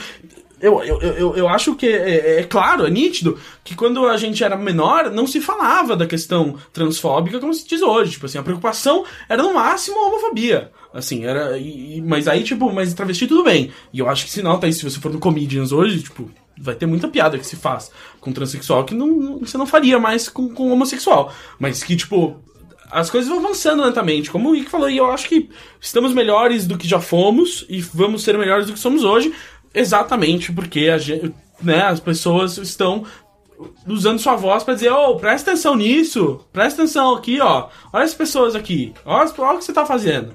Tipo, é, é- é meio que você passou a vida inteira esbarrando num bagulho e alguém tá só falando, tipo, ô, E se você e se tirar... você desviar, tá vendo? Você tá esbarrando nesse cara aqui, coitado. E você nem sente porque ele é pequenininho, mas só desvia do cara. É comigo, né? Só desvia do cara.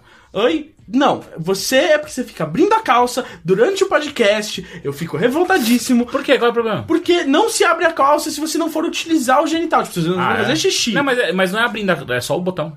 Então, não, não. Já é um convite. Não, mas depois, de, depois da ceia de Natal, to- eu quebro o botão. Não, não, eu acho isso. Eu fui criado pela avó, né? Eu, não- eu a nossa, sua avó olhava e hum, com- Minha, me minha convidou. avó olha feio se você estiver de boné dentro de um lugar, entendeu? Tipo, Porque você entra num lugar, você tira o chapéu. Não, mas, isso eu, eu concordo. concordo, é. eu concordo, eu concordo, entendeu? Mas eu tô Tipo, dizendo. Tipo, boné é pra proteger do sol. Por que, que você É. tá usando dentro de casa? Não, é, é tipo óculos escuros da noite. É. Também, também. Fucking douchebags. Eu acho assim, agora a gente já passou por tudo, por todos esses estágios e pontos. Uma coisa que eu queria saber Do, do, do luto. do luto. do bom senso. E depois que a gente passou por tudo isso, ah, ah, uma coisa que eu queria saber é como que você. Como você não? Qua- qua- qual- quais comediantes hoje você enxerga como bons exemplos? Caras bons que fazem um, um humor muito foda e que. Ah, acabam não precisando esbarrar nesses tipos de problema. E não precisa ser só brasileiro. Brasileiro é bom pra gente ter uma ideia. Cara, mas- eu gosto do, do Suza e do Vitão, que fazem show comigo. Eu gosto do Nigel. Eu, eu, lembro, eu lembro quando o Nigel tinha umas piadas que eu puxava ele e falava, piada, essa piada muito Eu lembro a primeira preconceituosa." vez que eu assisti um, um show do Nigel, não sei se eu contei isso pra ele, que ele tava no, no programa livre e ele fez. Eu lem- eu lembro de uma piada boa e uma ruim. A, a boa foi que ele falava das Olimpíadas e como as pessoas que, na verdade. Olimpíadas tinham que ser pessoas que faziam todos os esportes, não um só. Sim. Esses caras são os caras fodas, não os fazem um só. E, o outro, e a outra era alguma piada com gay, se eu não me engano. Eu, eu não sei se eu não sei, acho que eu cheguei a falar pra ele, mas a primeira vez que eu vi o Nigel, eu achei ele ruim. Ah, Então, nesse do programa livre foi. What? O, é, hoje eu acho que ele é o melhor comediante. É, eu também. e- Mas só que eu lembro que passou por um. te- E, tipo, e, e- e rolou várias ocasiões. E, tipo, eu e outras pessoas falaram, tipo, pô, essa piada é machista, ou essa piada é preconceituosa. E, e, e algumas ele, de- ele demorou pra ouvir, outras não, sabe? Tipo, e ele só melhorou desde então. E ele não teve vergonha nenhuma de, tipo, de seguir em frente, tipo, jogar fora. É, realmente, isso aqui eu entendi porque que era preconceituoso e, e- e não, não concordo, então, com o que eu tava dizendo. Ah, e. Mas então, eu gosto do Nigel, eu gosto do Suza, eu gosto do João, eu gosto do Vitão, que faz comigo. Eu gosto ah, do Mordente, que, que, que foi com quem comecei lá em Minas, né? Que, faz, que é da UDR junto com o João e tal. Ah, eu gosto do, do, do Ulisses, que é, o- é menos ofensivo do que ele poderia ser. Ulisses o que me ofende. Então, veja só, nunca dá pra não ofender ninguém. Nunca vou esquecer dele contando pra gente uma piada que Ele tem tinha uma piada muito bem. maravilhosa que ele se recusa a fazer até hoje porque ele tem filho. Que é uma piada que fala sobre pedofilia. Mas ele fez, eu cheguei a ver ele fazendo. Ele, ele fez, pá. Eu acho que ele eventualmente ele fez por causa da pressão, né? Mas o. E aí, eu, porra, lá fora eu gosto de muita Sabe onde gente. ele Eu fez? gosto do Hannibal Buress, que é o cara que, por exemplo, com o humor dele, ele trouxe à tona toda a parada do Bill Cosby de volta. Eu acho que. ah, eu, eu gosto do, do- Eu acho que a Amy Schumer, a Tig Notaro, é, o Doug Stanhope.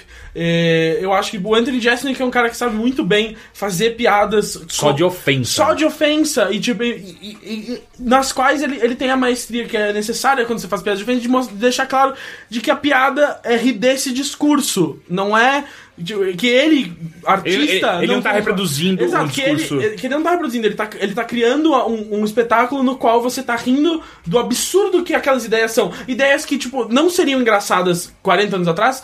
Porque elas seriam aceitas como verdade, então elas não seriam absurdas, logo não teria exagero nenhum, logo não teria uma piada. Então, é, é- é mais progressista do que você pode imaginar. É, eu gosto do Patrício Anil, que é muito machista e morreu, é, ou seja, mereceu, né? Não.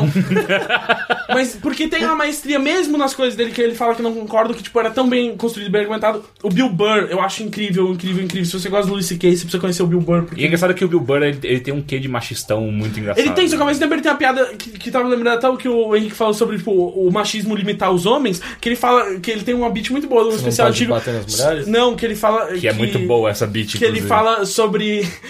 É, que, é, que é uma piada, na verdade, em que a graça tá no absurdo do Sim, discurso. sim, no discurso sim. É, que ele fala que homens morrem de ataque cardíaco exatamente porque ele foi no ele foi no supermercado com a namorada dele e ela tava vendo, tipo, umas. ah, as abóboras, tipo, né, pra, pra eles fazerem, tipo, no Halloween Carving, e tal. né? E aí ele, tipo, I don't wanna do that. E ele fala, tipo, você fica a vida inteira, tipo, empurrando pra baixo aquela parte de você que acha coisas fofas e tal. E você fica zoando um ao outro, até que um dia você tá no Denis, seus amigos, e aí eles começam a rir de você porque você pediu morangos na sua panqueca. E eles falam, não, não. Você morre. e aí falam que, tipo, é por isso que homens morrem mais cedo que mulheres e tal. Enfim, eu gosto do Steven Wright, do Emo Phillips. Ah, enfim, cara, eu acho tem muitos, muitos, muitos, muitos, muitos comediantes foda. Eu não consigo mais ouvir o Cosby, nem as coisas que eu gostava. É, não, não eu não mais. consigo, não, tem como- consigo. Você olha pra cara dele e dá asco. Eu né? gosto do Seinfeld, mesmo que o Seinfeld tenha dado umas pisadas na bola meio fortes, assim, tipo, Qual de você achou que foi a discurso. grande? Você achou a do, do rei gay lá no. no- Eu, eu acho que. o- Não a do Rei Gay, a piada em si eu não achei ofensiva. piada é boba só, A piada é é. ruim, e aí eu achei que ele se ofender por causa disso. E ele falar que, tipo, ele meio que dá essa generalizada, que não dá pra ir em colleges. Ele que nunca fez um show numa universidade. É, dá essa generalizada e tal, baseado no que o Chris Rock e outros caras falaram pra ele e tal, foi meio besta, assim, porque meio que o discurso dele foi de o mundo tá meio chato. Quando na verdade o discurso dele talvez pudesse ter sido diferente se a piada fosse boa. Porque eu acho que se ele tivesse uma piada boa, ele ia sacar que, tipo, piadas boas ainda sobrevivem, cara. Fica, fica tranks. Ah, e porque, tipo, ele, ele, ele- Eu acho que tipo, ele não lidou muito bem com o- a crítica. Que, umas críticas rolaram ao Comedians in Cars Getting Coffee, que no começo era só homens brancos e tal, e demorou muito pra ter mulheres e, e- e comediantes. E eu, eu entendi o ponto de vista dele, que ele tentou explicar, só que eu acho que ele, ele não viu a questão inteira. Ele, mas basicamente o que ele explicou é, tipo, ah, eu me importo com quem é engraçado. Foda-se, tipo, eu, eu, eu chamo gente que eu conheço, que eu acho engraçada, e eu não tô pensando em se eu, tipo, ai, quantos negros eu tenho, quantas mulheres eu tenho. Eu, eu entendo, total. Mas eu entendo que, tipo, eu acho que ele, tipo, dispensou a crítica muito fácil, que eu acho que ninguém tava reclamando, tipo, de, ah, tinha que ter tirado esse cara e botado esse cara. Acho que é só de, ô, ô, ô, presta atenção. Bota também. Posta também esses caras e tal, tipo, ah, faz um esforço a mais. E é claro que você conhece mais caras brancos. E isso, eh, você conhece mais caras brancos porque existe, né, um, ciclo que se autoalimenta, no qual tem mais caras brancos fazendo comédia. Você conhece mais caras brancos. Você, como um cara branco, você lida mais com caras brancos. Então é só isso. E eu acho que, e- e, enfim, desde então a variedade aumentou muito no, no, no programa dele. E eu só acho que talvez ele não tenha entendido exatamente que a crítica não era, não era pra chamar. De novo, assim, não é má fé, é aquela coisa, assim. As pessoas. Acho que elas ficam muito na defensiva também quando se aponta que uma coisa é ofensiva, porque parece que, tipo, você tá acusando o cara de má fé. Você tá acusando o cara de ter levantado da cama aquele dia falando assim, hoje eu vou detonar Eu os acho negros. isso engraçado, uma, me lembra o. Hoje é, é tipo, eu lembro de uma defesa de um cara de tipo, fala quando eu oprimi alguém. É, é de- E é, você não entendeu, você não entendeu o que é opressão, cara. você não entendeu o que é opressão sistêmica, você não entendeu, você não aprendeu, então você não entendeu o que é o machismo, que o machismo não é você, que o racismo não é você. O racismo é algo que você está inserido numa sociedade que é E racista. pode ser a ausência do que você tá fazendo também. Exato, que é a inércia, exato. A inércia é tipo você não questionar nada, você não fazer nada diferente. E é, é parte. E você. E aí você. Aí o que, o, que, o que luta contra é você publicar uma capa de revista que diz que isso não existe. O, você estava falando do, do- da, da presença de pessoas diferentes no do in Cars Getting Coffee. Lembrou do Penn Jillette falando de como ele sempre fica puto de quando ele fazia as festas no Slammer lá, que é a casa gigante dele, que sempre tinham strippers. E aí, todas as vezes que alguma revista ou tabloide escrevia sobre a festa, Eles botavam, ah, e é uma festa, sabe, cheia de, de, de, de exageros, repleta de strippers, e todas esqueciam de mencionar que ele também contratava homens strippers, e tinha strippers de todos, Sim. de todo estirpe. E ele falando até que nesse ano ele vai fazer questão que tem que ter é, também strippers trans e, tipo, to- todos os tipos de stri- strippers possíveis, assim, Sim. sempre fazia questão. E que ele vai ficar pelado também. Exato, eu, eu acho que às vezes pode haver exagero. Há exageros pros dois lados, acho. Acho que às vezes há exagero de, de apontar. Problema em tudo. problema em tudo, quando, na real, às vezes o problema que tá lá é isso, assim, ele é um reflexo de algo muito maior, não é ninguém agindo de má fé. Você apontar não é o problema, é como você aponta. Eu acho que às vezes é muito agressivo o jeito que é apontado o problema, aí você não tá estimulando ninguém a mudar. Mas Ok, ao mesmo você tempo... não é culpado disso? Oi? Você não é culpado Eu, disso? eu, eu sou culpado de. Sim, mas eu sou muito escroto com todo mundo. E ao mesmo tempo, eu acho. minha defesa, Mas, eu- E ao mesmo tempo, assim, eu acho que se for decidir qual é o crime maior, o crime maior é ficar calado. Então eu acho que, assim, tipo, tem, tem extremismo em todos, os, em todos os casos? Tem. Mas só que o extremismo, ele surge eh, no feminismo e, e- e- e nos, nos movimentos de, de igualdade racial e de anti-homofobia, anti-transfobia. Esse extremismo surge totalmente justificado, entendeu? São pessoas que nunca tiveram seu espaço e que sempre foram oprimidas e que faz total sentido você você ser extremo puto, e você viol... é, você ficar puto e, e essa violência transparecer no seu discurso e no- nas suas ações e também porque ninguém vai te dar nada de graça, entendeu? Porque o movi- nenhum movimento de direitos civis conseguiu nada, tipo, conversando de boa.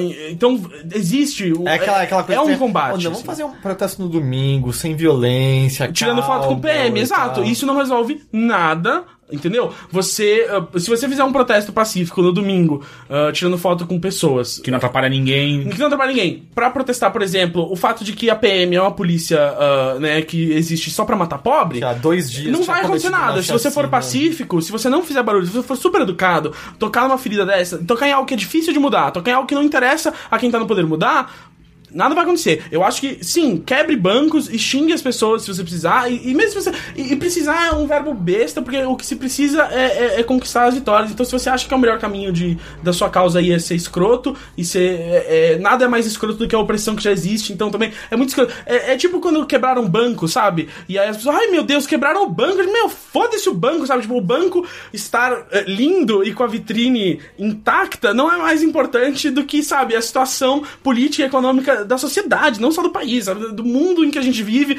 no qual, sabe, toda esse, dinhe- a renda é concentrada e tá todo mundo se fudendo e você fica preocupado com o banco mais do que você fica preocupado com a situação das pessoas e do transporte público e de tudo mais. Então. É o, é o pacifismo seletivo, né? É, exato, e essa coisa é, é, que eu acho que, tipo, todo mundo é um pouco culpado na, na nossa esfera, assim, de, do fato de que a gente é só, a gente só recebe esse discurso, né? A gente, no final das contas, a gente não tem que lutar por nada nosso, né? Eu não tô precisando de mais nenhuma liberdade, eu tô ótimo, gente, eu vou Tô voltar de boaça. táxi. é, o... Então eu acho que às vezes a gente pode até pensar assim, essa parada de tipo, ah, meu, gente, mas calma, calma. E é tipo, não é o meu lugar pedir calma pra ninguém, entendeu? Até porque eu sou eu sou parte do, do opressor, né? O opressor é, é- eu sou eu tô aqui, eu sou uma celulinha do opressor e aí você tá tendo que me ouvir falar sobre, seja você mulher, negro, gay, qualquer coisa, você tá me ouvindo falar por você num podcast e não faz sentido nenhum. Então, por quê? Que eu não calo a boca. Tá, então me responde só uma última pergunta. Por que você não cala a boca? Não, não. É, não, é, não. é uma questão emocional de, de quando era pequeno, filho único, etc. Por que tão poucas mulheres no humor? Eu escrevi sobre isso num site que não existe mais. Sim, por isso eu tô perguntando. no Jezebel, mas, é, cara, existe um link pra isso, eu vou arranjar esse link. Mas basicamente é porque porque tão poucas mulheres em tudo, na verdade. É, é uma questão culturalmente é, foi um, é um espaço opressor pra mulher, é um espaço baseado em cultura e inte- intelectualismo, que eram áreas da sociedade em que sempre se tentou se impedir de fazer as mulheres chegarem. As mulheres conseguiram né, estudar em massa muito mais tarde que os homens, as mulheres conseguiram ser respeitadas por serem inteligentes muito mais tarde. Até hoje existe essa visão cultural do papel do homem e da mulher, no qual o homem é engraçado, o homem é interessante e a mulher é bonita, entendeu? Então, e que, a, e que a mulher, muitas vezes, a mulher é interessante, a mulher é questionadora, a mulher é inteligente, ela, ela ela é, é, é ameaçadora, né, pra muitos homens. Então, e isso tá diretamente relacionado ao, ao pensamento de comédia, criar comédia, e ser questionador, e ser engraçado, e, e de ridicularizar o, o homem, o homem quando é alguém que não é o próprio homem ridicularizando ele, ele é muito frágil, né? E então, tudo isso contribui para que você tenha menos mulheres fazendo e tentando e se enxergando como né, enxerga, representabilidade de novo, vem aquele problema. Porque tem menos mulheres fazendo, menos mulheres ficam super famosas e, e, e chegam né, a mostrar, tipo, oh, olha aqui, só você também, garota em casa, desbocada, pode virar Desbocada. ahn, uma comediante. Do mesmo jeito que pra garotos é muito fácil você ter trocentos exemplos de cara, tipo, ah, quando eu crescer eu posso ser que nem ele. Mas eu acho que, como tudo, está melhorando. Ah, a gente tem, provavelmente, a maior comediante no momento é a Amy Schumer. Ninguém tá mais em voga que ela na comédia no momento. E ela é mulher. É um dos programas, Impressionante. um dos programas de TV mais elogiados de comédia lá fora, que é o Broad City, é de duas garotas. Exato. É super. Ele não é necessariamente feminista, mas Ele, a existência dele é feminista, é, porque é- exatamente, porque ele é um. pro- É que não- não, é que ele é tá, ele- escrito e protagonizado por mulher. Ele, se- ele é feminista sem ser ativista nesse. que Sim, eu mas eu acho que existe um ativismo nas coisas que. A Amy Schumer também, ela tem um, ela tem um programa que passa no Comedy Central, que também passa o, o, Broad Broad City. City. E, e, por exemplo, ela ganhou um Peabody agora por- pelo programa, e ela- eles têm vários. eh, vários sketches e, e o próprio stand-up dela trata de coisas que são feministas pelo simples fato de que ela tá dando voz a algo que no discurso machista de homem e mulher que não tem espaço. É, teve um, um sketch maravilhoso na última temporada do programa dela, que era o- uma, uma festa pra Julia Louis-Dreyfus, que... Ah, é, Ah, muito sim, bom. puta, é, esse Que é, sketch é final, é, tipo, Ela é ela a e várias atrizes. unfuckable. É, é, tipo, exato. Finalmente você tá comemorando o seu dia de unfuckable. E então, tipo, a partir de hoje você tem tantos anos, então você não precisa mais ser fuckable pra continuar sendo uma atriz e Certo, tal. E aí você não são, só- precisa e aí são várias outras atrizes de mais idade. E aí elas falam, quem- ah, é, muito a- bom. é- é aquela moça que fazia o Medium, que eu não lembro o nome. É a. a Que é, fez E a. Tina, e, e a Tina Fey também ou não? A Tina, Tina Fey. Fey. É, e aí elas estão lá, tipo, comemorando. Ah, isso aqui é o piquenique. Tipo, a Amy Schumer encontra. Isso aqui, É. isso aqui é o piquenique dela, que ela não precisa mais ser transável. Ah, é, é ótimo, isso aqui. Agora você pode passar a interpretar a mãe dos caras que, que, que faziam filme com você, ufa. E aí, tipo, você finalmente pode ir pra Paris e comer o que você quiser, blá blá e tal. E meio que. E aí, tipo, tirando um sarro, né, de que, de que as atrizes em Hollywood são exatamente isso. Que, tipo, que não importa o que elas façam, elas podem ganhar Oscar e tudo, mas elas têm que ser transáveis também, entendeu? Tipo, pelo amor de Deus. Eu tenho. Porque ou eu quero te comer, ou você é minha mãe, assim, você pula de uma coisa pra outra. E aí no final termina com a, a Julia entrando num barco pra voltar pra cá. É uma coisa meio absurda. Pra onde ela tá indo? Pra É, casa. Pra casa. É. Legal. Então vamos para os e-mails e mensagens que você pode enviar para o bilheteria.overloader.com.br ou então no ask.fm barra bilheteria.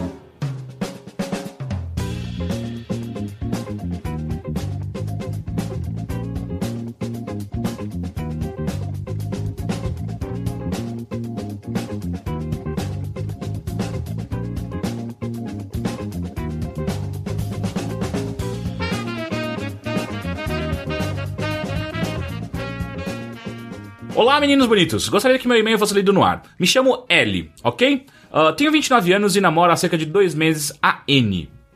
Podia dar um outro nome só, porque letras é tão Ah, chato. ML, vai, tá fácil. LN. Apesar de iniciarmos cortejos há três meses e até o presente momento estive bastante feliz, Você apesar levou, dos você pesares. levou um cordeiro Ele pra... tem 29 anos ou 129 anos?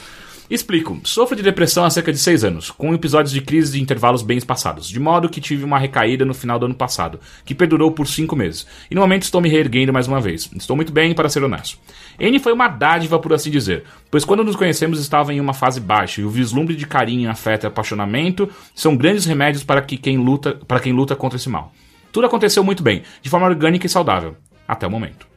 Há uns dias estava ela usando meu smartphone para navegar quando uma amiga minha falou alguma genialidade comigo no WhatsApp. Bobagem mesmo, e ela caiu na besteira de dar uma checada no nosso papo, naquele tom de charminho de deixa eu ver o que essa fulana quer. Todos passamos por isso, né? Como eu não tenho nada a esconder, deixei que ela olhasse. Para minha ruína. Sim, fui um cabaço, admito. Fato é, fa- fato é que essa amiga e eu nos tornamos muito, muito, muito íntimos um pouco antes de N e eu nos aproximarmos. E apesar de nunca ter- termos ficado, acabamos, cri- acabamos criando um bom vínculo por algum tempo.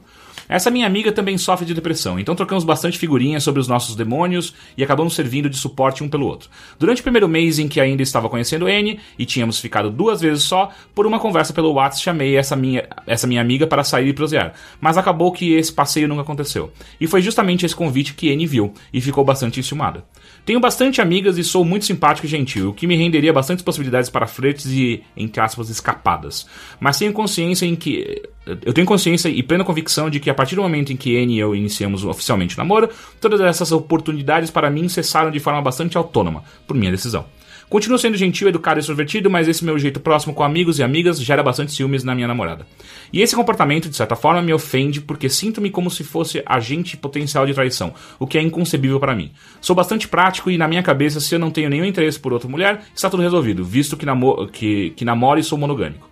Mas aparentemente temo temores assombram a mente feminina da minha namorada. Seria isso comum entre as mulheres? Eu não sou nada ensumado. A pergunta é: rola ciúmes nos seus, nos seus relacionamentos? Se sim, como vocês lidam com isso e como abordar esse assunto, esse assunto? Assegurar a parceira de que não há nada a temer sem que se, se apague o fogo da- com, com gasolina? E para o Sampaio. Como se dá ciumeira em um relacionamento homoafetivo? Grande abraço para todos e mesmo namorando longe do interior de São Paulo, ainda vou a um boteco ou seja lá qual for o nome do evento.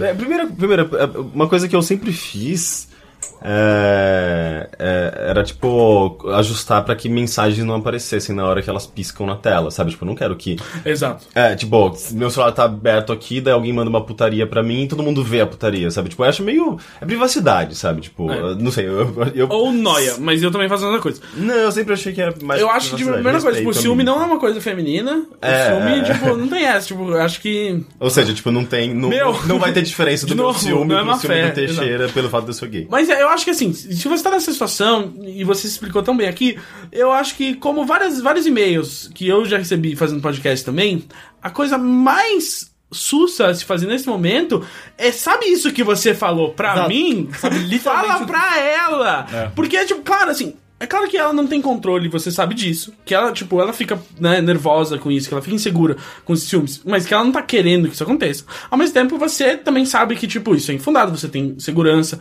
é, de que não tem por que ela se preocupar. E você. O único jeito de passar essa segurança pra ela é, gradualmente é você se comunicando com ela, sendo aberto com ela, e falando, tipo, olha, eu, eu entendo o que tá acontecendo, e eu entendo que você tipo, ficou com ciúmes por causa disso, e blá blá, mas ó, por favor, não se preocupe e tal. E, e poder falar com ela e poder deixar ela aberta pra poder também desabafar sobre isso com você e vocês poderem conversar.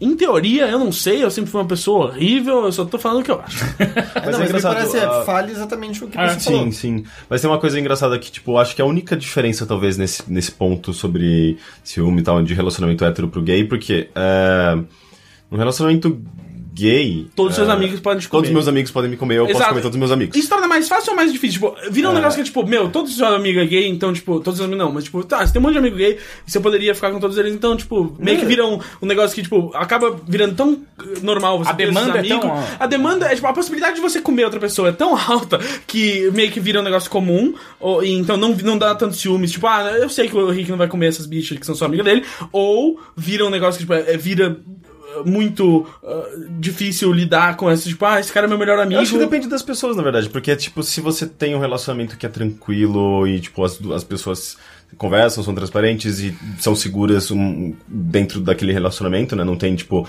não se sente ameaçadas por outras pessoas, não vai rolar ciúme, sabe? Tipo, eh, mesmo que. Eh, tipo, você, você chegue pra outra pessoa e fala, nossa, tal carinha é gatinho, né? Tipo, é, ele é, não sei o quê. Tipo, eh, rola essa troca e é natural, porque, tipo, as pessoas estão seguras dentro, dentro daquele rela- relacionamento. E eu acho que como em qualquer outro relacionamento, tipo, no caso dele, que ele tem as amigas e tal, tipo, e a namorada se sente ameaçada, é porque talvez ela se sinta um pouco insegura, sabe? É, às vezes é uma coisa dela com ela mesma, entendeu? Tipo, é muito, é, é, os ciúmes acaba vindo disso, tipo, de uma insegurança dela também, tipo, o quanto ela, ela consegue confiar que você é atraído por ela, blá blá. Mas, mas, sei lá, ele comenta uma hora de será que eu devo anular esses contatos por conta da possibilidade? Tipo, não, você tá Não. dizendo que você não vai fazer nada. É, exato. É, tipo, é melhor. Presumindo que tudo que você falou. Ao invés de você é tentar real, evitar situações que pode- podem trazer isso à tona nela e se limitar por causa disso, isso só seria, tipo, temporário, porque ia aparecer outras pessoas na sua vida que, tipo, mesmo se você se sacrificasse, né, e ac- acabasse com esse monte de amizade que você tem, eh, ia aparecer outras pessoas na sua vida, ia acontecer outras ocasiões pra isso surgir. Então, o jeito de você manter isso, mel ir melhorando o seu relacionamento pra l- ele ser mais longevo e nesse sentido vocês poderem ficar de boa é, ah, é você, tipo, falar, tipo, eu entendo, total, você não, tipo, não é culpa sua que você tá com ciúmes, mas também não é culpa minha. Então, vamos conversar e vamos dar um jeito e tal. Ou come todo mundo logo, parça. desculpa, mas desculpa. Desculpa. É, é, claramente essa é a resposta errada. Mas, eu é só uma queria que eu só queria que você soubesse qual é a resposta errada, porque seres humanos erram, cara. Próximo e-mail.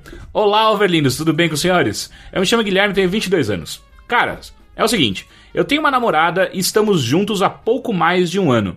E esse é meio que o meu primeiro relacionamento sério. Já antecipo que eu gosto muito dela e parte do pressuposto que ela gosta igualmente de mim, mas de uns meses pra cá, Errou, errou. tenho percebido algumas peculiaridades do nosso namoro. Passada aquela intensidade dos começos de relacionamento, eu tenho visto cada vez mais como somos duas pessoas com gostos e persona- personalidades completamente diferentes. A divergência vem desde os, os gostos por filmes e músicas, os quais eu sempre vou atrás de coisas fora do mainstream, enquanto ela tem um gosto mais voltado para o que está tocando no rádio, filmes com mais pipocão e comédias românticas. Não estou aqui julgando que meu gosto é melhor que o dela, só estou citando as diferenças. Mas não fica só nisso. Eu também sempre fui daquele tipo de pessoa mais carente, enquanto que minha namorada faz o tipo de pessoa mais independente e que não faz tanta questão de passarmos tanto, tanto tempo a sós. Bom, eu gostaria de saber a opinião de vocês três sobre o relacionamento 4 no final. Ah, sobre relacionamento como o meu, em que não há uma recipro- reciprocidade de gostos. Isso é normal? Vocês acham que um relacionamento assim pode ser saudável? Pode ser saudável? Muito obrigado e até. Sim, eu acho que pode ser até mó legal você apresentar ela coisas e ela apresentar coisas. Exato, a você. exato. Se é que existe abertura dos, de ambos os lados. É, mas é, eu acho fascinante, assim, eu, tipo, já assisti muita coisa por causa de, de pessoas que eu gostava, de poder, tipo, sabe, entender, sabe, coisas que, é... Eu posso ou não estar assistindo Gilmore Girls, E- mas, ué, é fascinante quando você tem alguém que gosta muito Sim, disso sim, e que sim, conversa sim, com você, sim, tipo, e fala sim. assim, olha isso aqui, tá ligado? Tipo, e, e aí você entende um pouco, tipo, da bagagem que a pessoa tem com aquilo, e aí você é. pode também, tipo, é muito, eu adoro, tipo, livros e, e- e músicas e, e- e filmes que, tipo, eu acho, porra, essa pessoa pode gostar disso, ou tipo, e mesmo quando não pode, é tipo assim, Quantas garotas não sofreram na minha mão e tiveram que ver Tokyo Drift? Eu não entendo. Elas. E aí, tipo, e nem sempre é uma garota que gostava disso. Tipo, várias garotas tipo, podem ter visto e, e não gostado. Mas assim, se você se interessa minimamente, tipo, você assiste. Porque, tipo, você entende um pouco a outra pessoa também. Se você tá realmente interessado em entender outra pessoa, é legal. E isto posto, eu tô gostando de Gilmore Girls. Não, eu, Sim, é eu, um eu fiz um baita pouco de ironia esforço quando- demais. Quando... Hã? Um pouco de ironia demais o tempo todo. Mas eu, te- mas eu sinto que. é, Eu, eu me identifico com aquela. sabia. Eu- Sabia. Eu tive um relacionamento no qual eu tive que assistir novelas, por Você exemplo. teve que assistir na Não, eu não tive. Ah, sim, mas você mas quis. eu, eu me E rolou. propus assistir Mas, em tipo, algumas é, mas coisas. não, Eu- mas, mas, mas era po- pessoa era- que era, você, você tinha aqui. É, era um pouco É, difícil, eu- mas era um pouco difícil. Eu entendo. assim, me mas, por esforcei exemplo, bastante. assim, mas aí tem limites, entendeu? Por exemplo, eu não preciso que ninguém jogue videogame. Ah, não. É, tipo, não preciso disso. E, e- e tem coisas que eu sei que eu não vou gostar também. Tem coisas que eu sei que, tipo, não preciso. Mas tudo. Ah, mas quando assim, você assiste exemplo- novela, você quer que outra pessoa jogue videogame? Não, cara, cara. Ah, não, tá. Depois, ah, isso, sabe, que espírito é-. Mas, por exemplo, assim, Não, eu já é assisti, coisa eu já de assisti uh. True Blood, por exemplo. Por causa de uma garota que Ah, eu também assisti nessa mesma Mas eu assisti, tipo, duas vezes. E eu falei, tipo, eu não gostei. Eu É, não, não, gosto é. mais. E aí, tipo, virou um negócio que só dela. Eu acho que assim, todo mundo tem os seus deal breakers, vamos dizer, do tipo. Ah, sei lá, uma Mas você pessoa. tenta. Não, eu sei que você tem, mas vamos supor, ah, é uma pessoa que. Puta, ela só quer comer fast food todos os dias e não Ah, quer experimentar comidas é. diferentes. Ah, Aí, tipo, ah, sinto muito, eu não tenho como tá, sabe, não, não dá, é incompatível. Ou só ouve Rock 7, por exemplo. É, esse é, um, isso é um problema em geral. Tipo, mesmo que ouça outras coisas de Rock 7, Rock 7 é um problema ainda. Sim, Sim. Vai estar Ah, sempre não, lá. se- tipo, aí é um seguindo. problema a pessoa não tá aberta a outras coisas. Mas quando, é, tipo, significam. Tipo, quando você vira pra alguém e fala assim, ou assiste isso. Porque isso significa muito pra mim, então, tipo, eu acho legal. Ou assiste isso porque eu acho que você vai gostar. Ou, tipo, meu, vamos comer nesse lugar que eu gosto E aí que eu acho que você vai gostar. né? E, tal. e a pessoa, tipo, querer. Eu acho que volta a outra coisa que a gente disse de hoje. Essa coisa de quando você fica. Quanto mais velho você fica, mais. Chato. Chato você fica em não querer nada novo, e não querer questionar nada. Então, é tipo assim, eu não gosto de pera. Sério? Mas- Mó bom, pera. Eu, eu, eu vivi, tipo, muito tempo achando que eu não gostava de pera. Não, Até que é. eu comi uma pera de novo esse ano. Boa, né? Por quê? Por quê? Porque foi na frente de uma garota que me É ofereceram muito- uma pera. Eu não ia dizer. eu Esse sou o tipo, tipo de, de macho que, não- que tem medo de comer pera. E eu comi e eu falei assim: não, eu gosto de É pera. muito injusto que, tipo, a maçã seja o Batman e a pera seja o Robin. Não, eu acho ser o justiça. Não, eu ainda acho que a Não, maçã não. é o Batman. Nossa, não, maçã é muito ruim. Eu, eu, você, você provou aquela, aquela cruza de maçã com Não, pera? aquela é boa, aquela é boa. Viu? Aqui- oh, isso existe nos quadrinhos? Um bobbing? Batman? Tipo, a maçã é uma fruta incrível pra você fazer coisas com ela. Suco, tortas, bolos. É sério? Mas, eu não a gosto pera de... também. Risoto, Não, sim, sim, risoto sim, sim. de pera. Ah, Não, não, não, não inventa essas Não, merdas. não, risoto Ah, de meu gorgonzola com pera é incrível. Nossa senhora. tomar no Pera, É muito bom. pera com queijo de É, cabra por exemplo, e ramon. eu não conseguiria namorar o Teixeira, por conta do gosto de comida dele. Nossa, não, mas eu- conseguiria é namorar o. Teixeira porque, assim, o Teixeira, ele, é, ele tem um paladar muito infantil, mas ele sempre me pareceu aberto Ah, a provar várias coisas. Ele acabou de xingar o risoto. Ele xinga, mas ele prova. Ele, tipo, Ah, se não, eu faço, se- é, se se eu fizer, faço eu risoto pra ele, ele Ele uma prova. vez não foi no casamento do amigo porque tinha massa recheada com abóbora. Ele não gostava tanto desse amigo.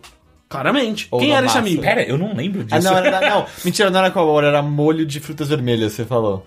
Você Mas- falou. mas- não, mas eu não lembro, eu não lembro dessa história como um todo. Ah, Assim, você bebeu muito, apagou da minha memória assim, completamente. Claramente não era um amigo importante. É. Se o Teixeira estivesse namorando esse cara e ele fizesse uma Caso eu você seja um amigo que, que a gente tá falando agora, você é muito importante, sim, cara. Enfim, próxima pergunta. Gostaria que vocês três me respondessem uma pergunta. Se vocês tivessem que casar e viver felizes para sempre, é, para sempre, com a princesa Disney, incluir princesa Mérida, ah, qual cada um de vocês escolheria e por quê? A resposta do Rick Eu, é desculpa, obrigatória. eu não. Eu não... Se ele tivesse que Escolhe uma casar... princesa da princesa, Disney pra você casar. Tem que ser princesa? Daí? Não, que tipo, ser. qualquer heroína da Disney. Ah, ou não?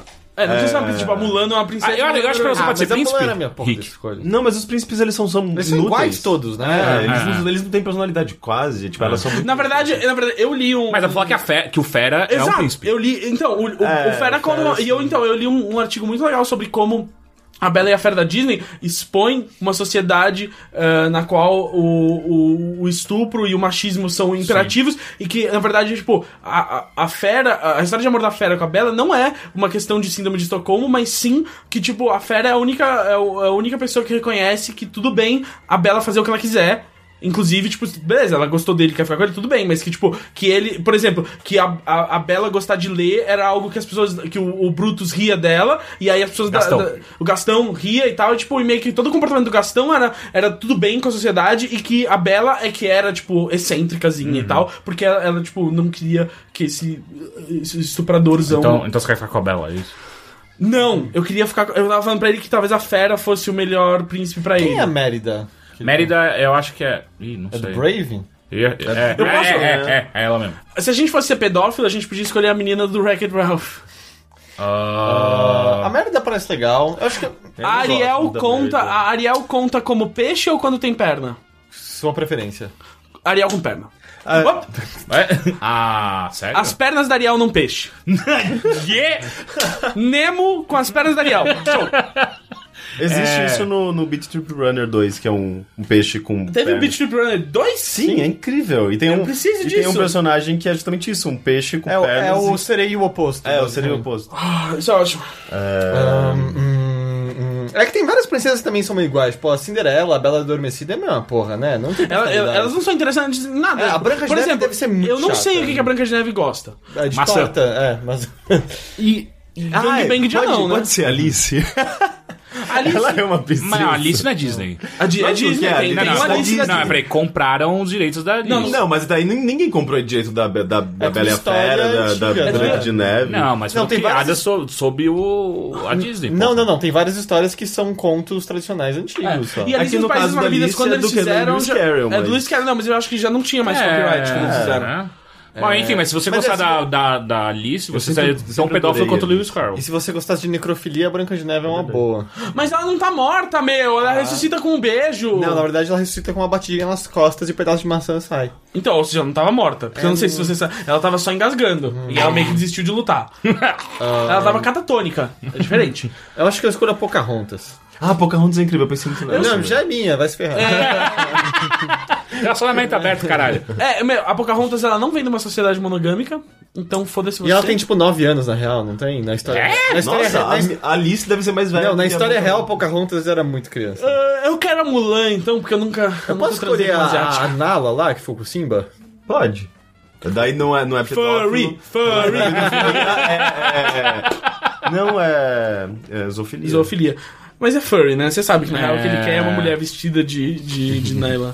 Ah, Pode ser o Timão, Não, não é uma princesa. ou pode ser o Pumba. Vestido Sim, com aquela é roupinha de ula, né? quero O Timão e o Pumba são um casal, O né? Stitch conta. Sim, sim, sim. Não. Não, mas a, a, A Lilo conta. conta. Ah, mas ela tem 4 anos de idade, né? Mas, So, ela- mas as don't mas, judge. Mas e- é que tá, eu acho que os personagens mais legais da Disney são crianças. Ah, ah, divertidamente é da Disney? É, É, não, É Pixar. é da Pixar. Mas a Pixar não é da Disney? É da, sim, mas é que não vem com o não selo é, o da mesmo, Disney. não é o mesmo estúdio. Não, é o Ah, mesmo. não, eu já sei. Eu Porque tem, pegar... tipo, Wreck-It Ralph é Disney Pixar. Não, é, é Disney. Disney, é o Disney. Estúdios Disney Estúdios de animação. Disney, é. Mas, então, Tem- é, tem- não, tem- mas então, tem- não, mas tem pode, porque tá no Disney Infinity, Mas não tem pode. não, mas não tem- Tá no Disney Infinity, pode. Ai, não, mas não tem princesa. Não, então, ma- mas, ah, mas a... Mas você você quer casar com a tristeza? Sim. Yes. Nossa, mas eu casaria com o pai da, da família. Eu acho ele lindo aquele personagem. Peraí, mas foi morar então- em São Francisco, todo moderno. Mas Ah, então isso significa que a gente pode escolher princesas de Star Wars? Sim. Sim. Nossa, é verdade. Lembrando que a princesa do episódio 1, 11 anos.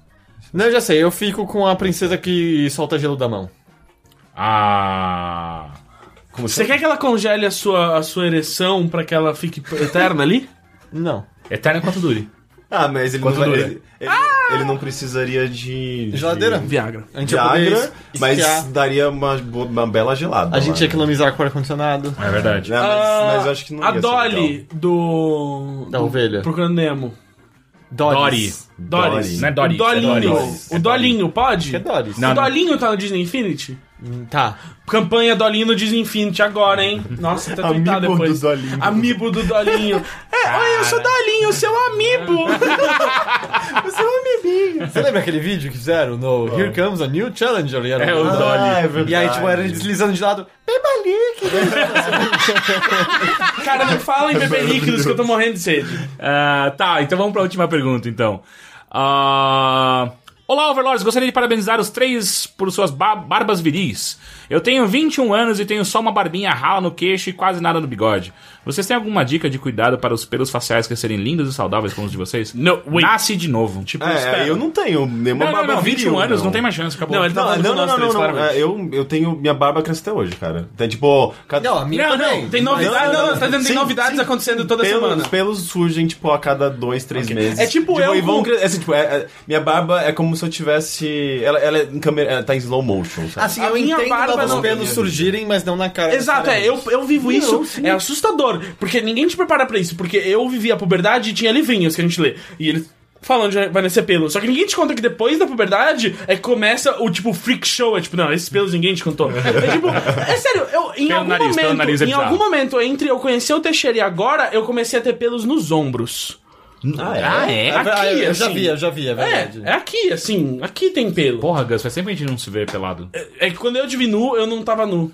É. Eu já tinha É. pelo no ombro Eu aquela lembro Ah, no, no um Caroline in the City tinha um personagem careca que ele reclamava que ele tinha muito pelo na orelha. Aham. E ele falava, tipo, parece que meus pelos desencanaram de subir, sabe? Eles pararam na orelha e. Caroline in the City tem uma das melhores piadas de sitcom que eu lembro. Não quer dizer exatamente que é uma das melhores piadas de sitcom já feitas, mas que eu lembro. Que é um episódio em que tem aquele assistente muito besta do. Que anda de patins, né? Que anda de patins, que ele vira pro chefe dele lá, que é o ex da Caroline. E aí ele fala assim: Você quer sushi? E ele fala: Não gosto de peixe. Ele fala: Tudo bem, eu fiz de frango também. Ok. Eu adoro essa piada. É, Tem um dos melhores finais de sitcom. Qual é o final mesmo? A, a Caroline se separa, acho que é Richard, não era? Que chamava o loiro? Que é, que era o cara que passou a a série inteira querendo ficar com Exato, ela. eles tinham ficado juntos, mas eles se separam. E aí a Caroline vai casar com. Ela já tinha tentado casar com outro cara antes e tinha fugido da igreja. E aí eles estão separados há um, há um tempo já. Só que aí o Richard estava na, na Espanha, ele tinha terminado com aquela outra esposa com quem ele tinha tido um filho. Ele encontra esse maluco dos patins, e o maluco dos patins fala assim: Ah, eu tô. eu tô indo pro casamento da Caroline. Ele é como assim? Ela vai casar de novo? Sim, ela vai casar com um cara que ela reencontrou um tempo aí, vai acontecer em tal dia. E aí chega na cena do casamento, a Caroline já tá um tempo com esse cara, meio que não tá mais pensando no Richard. E a mãe fica fazendo piada. Não vai fugir dessa vez, hein? Dessa vez tem casado, dessa vez não pode e tal. Não, calma, mãe, agora vai, vai dar tudo certo. Aí finalmente tá rolando a cerimônia. Estão os dois andando no. Como é que se diz? É, Na, na nave. na- no corredor ali. No corredor ali. É, a nave da igreja. É nave? É nave? Eu achei que nave era outra coisa. De nave, Bom, queimando enfim, asfalto. Eles estão andando, estão andando na nave em direção ao, ao altar. E aí, tipo, quando eles estão lá pra começar o discurso e todo, de repente ou- ouvem um choro de bebê. Aí todo mundo começa a olhar em volta de onde tá vindo show de bebê, show de bebê, alguém olha pra cima e aponta, e aí tá o Richard com o filho no colo tentando fazer o filho parar de chorar. Ah, ele tem um filho. Ele, é, ele teve com aquela esposa espanhola Tá, dele, sabe? sei. Aí o filho finalmente para, tá, ele tá tentando fazer o filho parar de chorar meio desatento, porque ele sempre foi meio, meio atrapalhado. Sim. Aí a Caroline olha pra ele, aí ele olha pra ela, e aí a mãe puxa a Caroline e fala, olha, a saída mais próxima é aquela ali. e aí acaba a série. Ah, que demais. Ah. É, última pergunta. Por que todo apresentador de TV, podcast, rádio, etc., eu acho que é, uma- é, é com a gente esse Ih, programa. é é indireta, hein? É. Sempre se transforma num personagem quando dá o hack. São muito chatos pra serem eles mesmos? Sim. É, eu posso estar respondendo por mim? Sim. Sei lá. É. Acho que sim. Eu acho que eu sei do que ele tá falando e eu não gosto de caras que têm essa afetação, tipo, oi, e aí, tudo bem? E. Aham, entendo. Na televisão é mais comum ver isso. até. É, exato. E aí a gente tipo, Coisa percebeu que não, não faz sentido nenhum ah, manter isso em novas mídias, porque é pouco autêntico, especialmente numa mídia tipo podcast e YouTube, na qual a gente tá tentando ser mais a gente. E aí. é, mas só que, tipo, eu acho que tem muitos caras que ainda fazem isso nas suas aberturas, ah, que não fazem isso, tipo, no resto, assim, porque é muito estranho você começar ah, qualquer coisa pra mim. É, é muito estranho eu começar um podcast, começar um, um show, tipo, aquele primeiro momento em que você começa a falar com alguém e não é uma conversa, saca? É muito estranho. Então eu acho que por isso que muitas vezes, tipo, mesmo quem não é muito afetado fazendo um podcast, começa às vezes, tipo, jeito ou tem uma, sabe, tem um ritual que é tipo, bem-vindos, não sei o que, de um jeito estranho, e aí calma e vira um ser humano. E, mas eu acho que é por isso, é porque é muito estranho você. É, é tipo ligar o carro, sabe? Você tem que dar aquele. Todo, todo mundo parece que liga, Tem parece, pulinho. dá o hack parece que vira o Willy Wonka, de repente, por alguns segundos. né? Sim, mas só que aí o negócio é você voltar ao térreo ou se você vai continuar falando como ele no barco. Tipo, tá ligado? Ah, There is é no other way of É knowing assustador. which direction we are going. Mas sim, todo mundo é chato. Or which Fora way the daqui. river's flowing. Gus, Oi. O Gus é chato. chegou fora a hora. Qual? Faça a sua propaganda, meu. Ok, chegou a hora do meu jabá, mas raison d'être. Só pra deixar claro, é, o Gus só veio aqui pra isso. Eu só vim pra isso, eu não aguento mais esses agentes. Eu nem tava gravando o resto, só pra deixar claro. Ah, tá. então, ótimo. É, Facilitou. o... Ótimo, é só isso que eu preciso. Ah. É, eu vim aqui porque eu tô com um espetáculo novo de trabalho. eu tô com um show novo, galera, de stand-up. ah, diferente desses stand-ups que a gente criticou aqui, ele é bom. E é no Espaço Patapatões, o tradicionalíssimo teatro de humor aqui de São Paulo. É o primeiro espetáculo de humor da história do Patapatões. Eu tô fazendo lá. Eu, Gustavo Suzuki e o Vitor Brant. Todos os sábados de agora até dia 10 de outubro. São sete semanas. Tem. é, quando isso sai? Isso sai hoje? Sai, não, sai terça-feira que vem. Terça-feira que vem. Então você ainda tem cinco sábados pra tentar ir ver. É às à meia-noite de sábado pra domingo, às 23h59 a gente fala. Ah, se você ouviu o Overloader, você paga meia pra entrar. É só chegar lá e falar que somos todos estudantes na escola da vida e você ganha meia, porque normalmente é 40 reais, só que a meia é 20. Peraí, mas a, moça, a pessoa da bilheteria sabe? Sim. Sabe? O Teixeira foi na estreia. Sim, eu fui na estreia. Somos todos dos estudantes da escola da vida. E eu, eu Mas me tem que senti. falar isso mesmo? eu- sim, Ah, eu eu, sou me eu senti falar. a pessoa mais estúpida do mundo. Porque foi muito assim. é, eu peguei um convite, ela inteiro ou meia? Eu falei, meia, você tem alguma coisa pra comprovar? E aí eu olhei em volta. Somos todos estudantes da, da escola da vida. Daí ela deu um sorrisinho. Ok, é meia. Fuck! Eles a- combinaram, de verdade. Sim, sim, sim. É, eu também tem uma carteira. Se você entrar no Orctão dos Lodex, tem um modelo de carteirinha de estudante que você pode imprimir esse cara da escola da vida, que você pode imprimir em casa, levar. Tá ligado que falar. tá suando sempre muito estranho pra mim, né? É? Porque eu estudei na escola da vila. Eu acho que, eu acho que a, nossa, a, a nossa carteirinha é baseada na, na carteirinha da escola da vila, inclusive, porque tem um logo muito bizarro, mas quem fez foi o Suza. É. toda semana a gente muda um pouco o material e tem um convidado novo. Então, por exemplo, na estreia foi o Nigel, e agora, é, esse sábado que você não foi, porque você tá ouvindo isso só terça, você foi a Hel Havani, lá do Rio. Depois tem o Murilo Couto, tem o Daniel Duncan, tem um monte de gente que eu não lembro todos, mas são todos caras, tipo, que nós pré-aprovamos, que, tipo, que a gente, todo mundo concordou em chamar, menos um, mas tudo bem. É, mas eu deixo você descobrir quem é. E. ah, é, é muito legal, é, é é uma oportunidade muito foda pra gente e seria muito legal se vocês fossem, porque o show é bom, então vocês vão gostar também. Ah, e é isso, é todo sábado de agora, que você tá ouvindo isso, até o dia 10 de outubro. Ah, então você tem dois sábados de outubro ainda pra ir, se você não for em setembro. E ahn, é, é meio que isso, me siga no Twitter, Gaslanzeta. Ahn, é isso daí. Então tá. Gus, muito obrigado pela sua participação. De nada. Senhores, até a semana que vem. Tchau. Tchau. They see me mowing my front lawn. I know they're all thinking I'm so white and nerdy, I'm just too white and nerdy. Think I'm just too white and nerdy. Can't you see I'm white and nerdy? Look at me, I'm white and nerdy.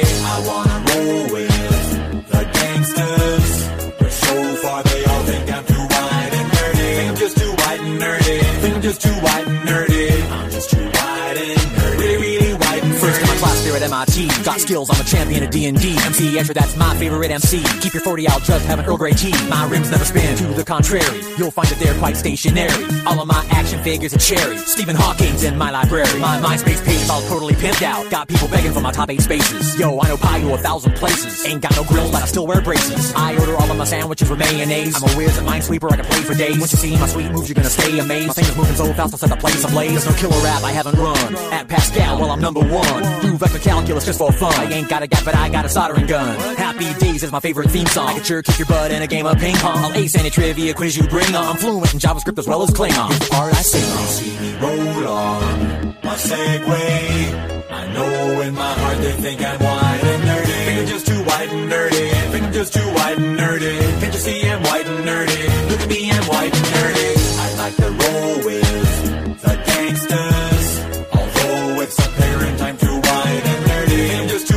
nerdy. Think I'm just too white and nerdy. I'm just too white and nerdy. How'd I get so white and browsing, inspecting X-Men comics, you know I collect them. The pens in my pocket, I must protect them. My ergonomic keyboard never leaves me bored. Shopping online for deals on some writable media. I edit Wikipedia. I memorize Holy Grail really well. I can recite it right now. And have you R-O-T-F-L-O-L? I got a business doing websites. Well, my friends need some code. Who do they call? I do HTML for them all. Even made a homepage for my dog. Yo, I got myself a fanny pack. They were having a sale down at the Gap. Spend my nights with a roll-up bubble wrap. Pop, pop, hope no one sees me. Getting freaky. I'm nerdy in the extreme and whiter than sour cream. I was in a V club and Glee club and even the chess team. Only question I ever thought was hard: What do I like, Kirk, or do I like Picard? Spend every weekend at the Renaissance Fair. Got my name on my underwear. They see me strolling, they laughing and rolling their eyes cause I'm so white and nerdy. Just because I'm white and nerdy, just because I'm white and nerdy, all because I'm white and nerdy. Holy cow, I'm white and nerdy. I wanna bowl with the gangsters, but oh well, it's obvious I'm white and nerdy just too white and nerdy. Think I'm just too white and nerdy. I'm just too white and nerdy. Look at me, I'm white.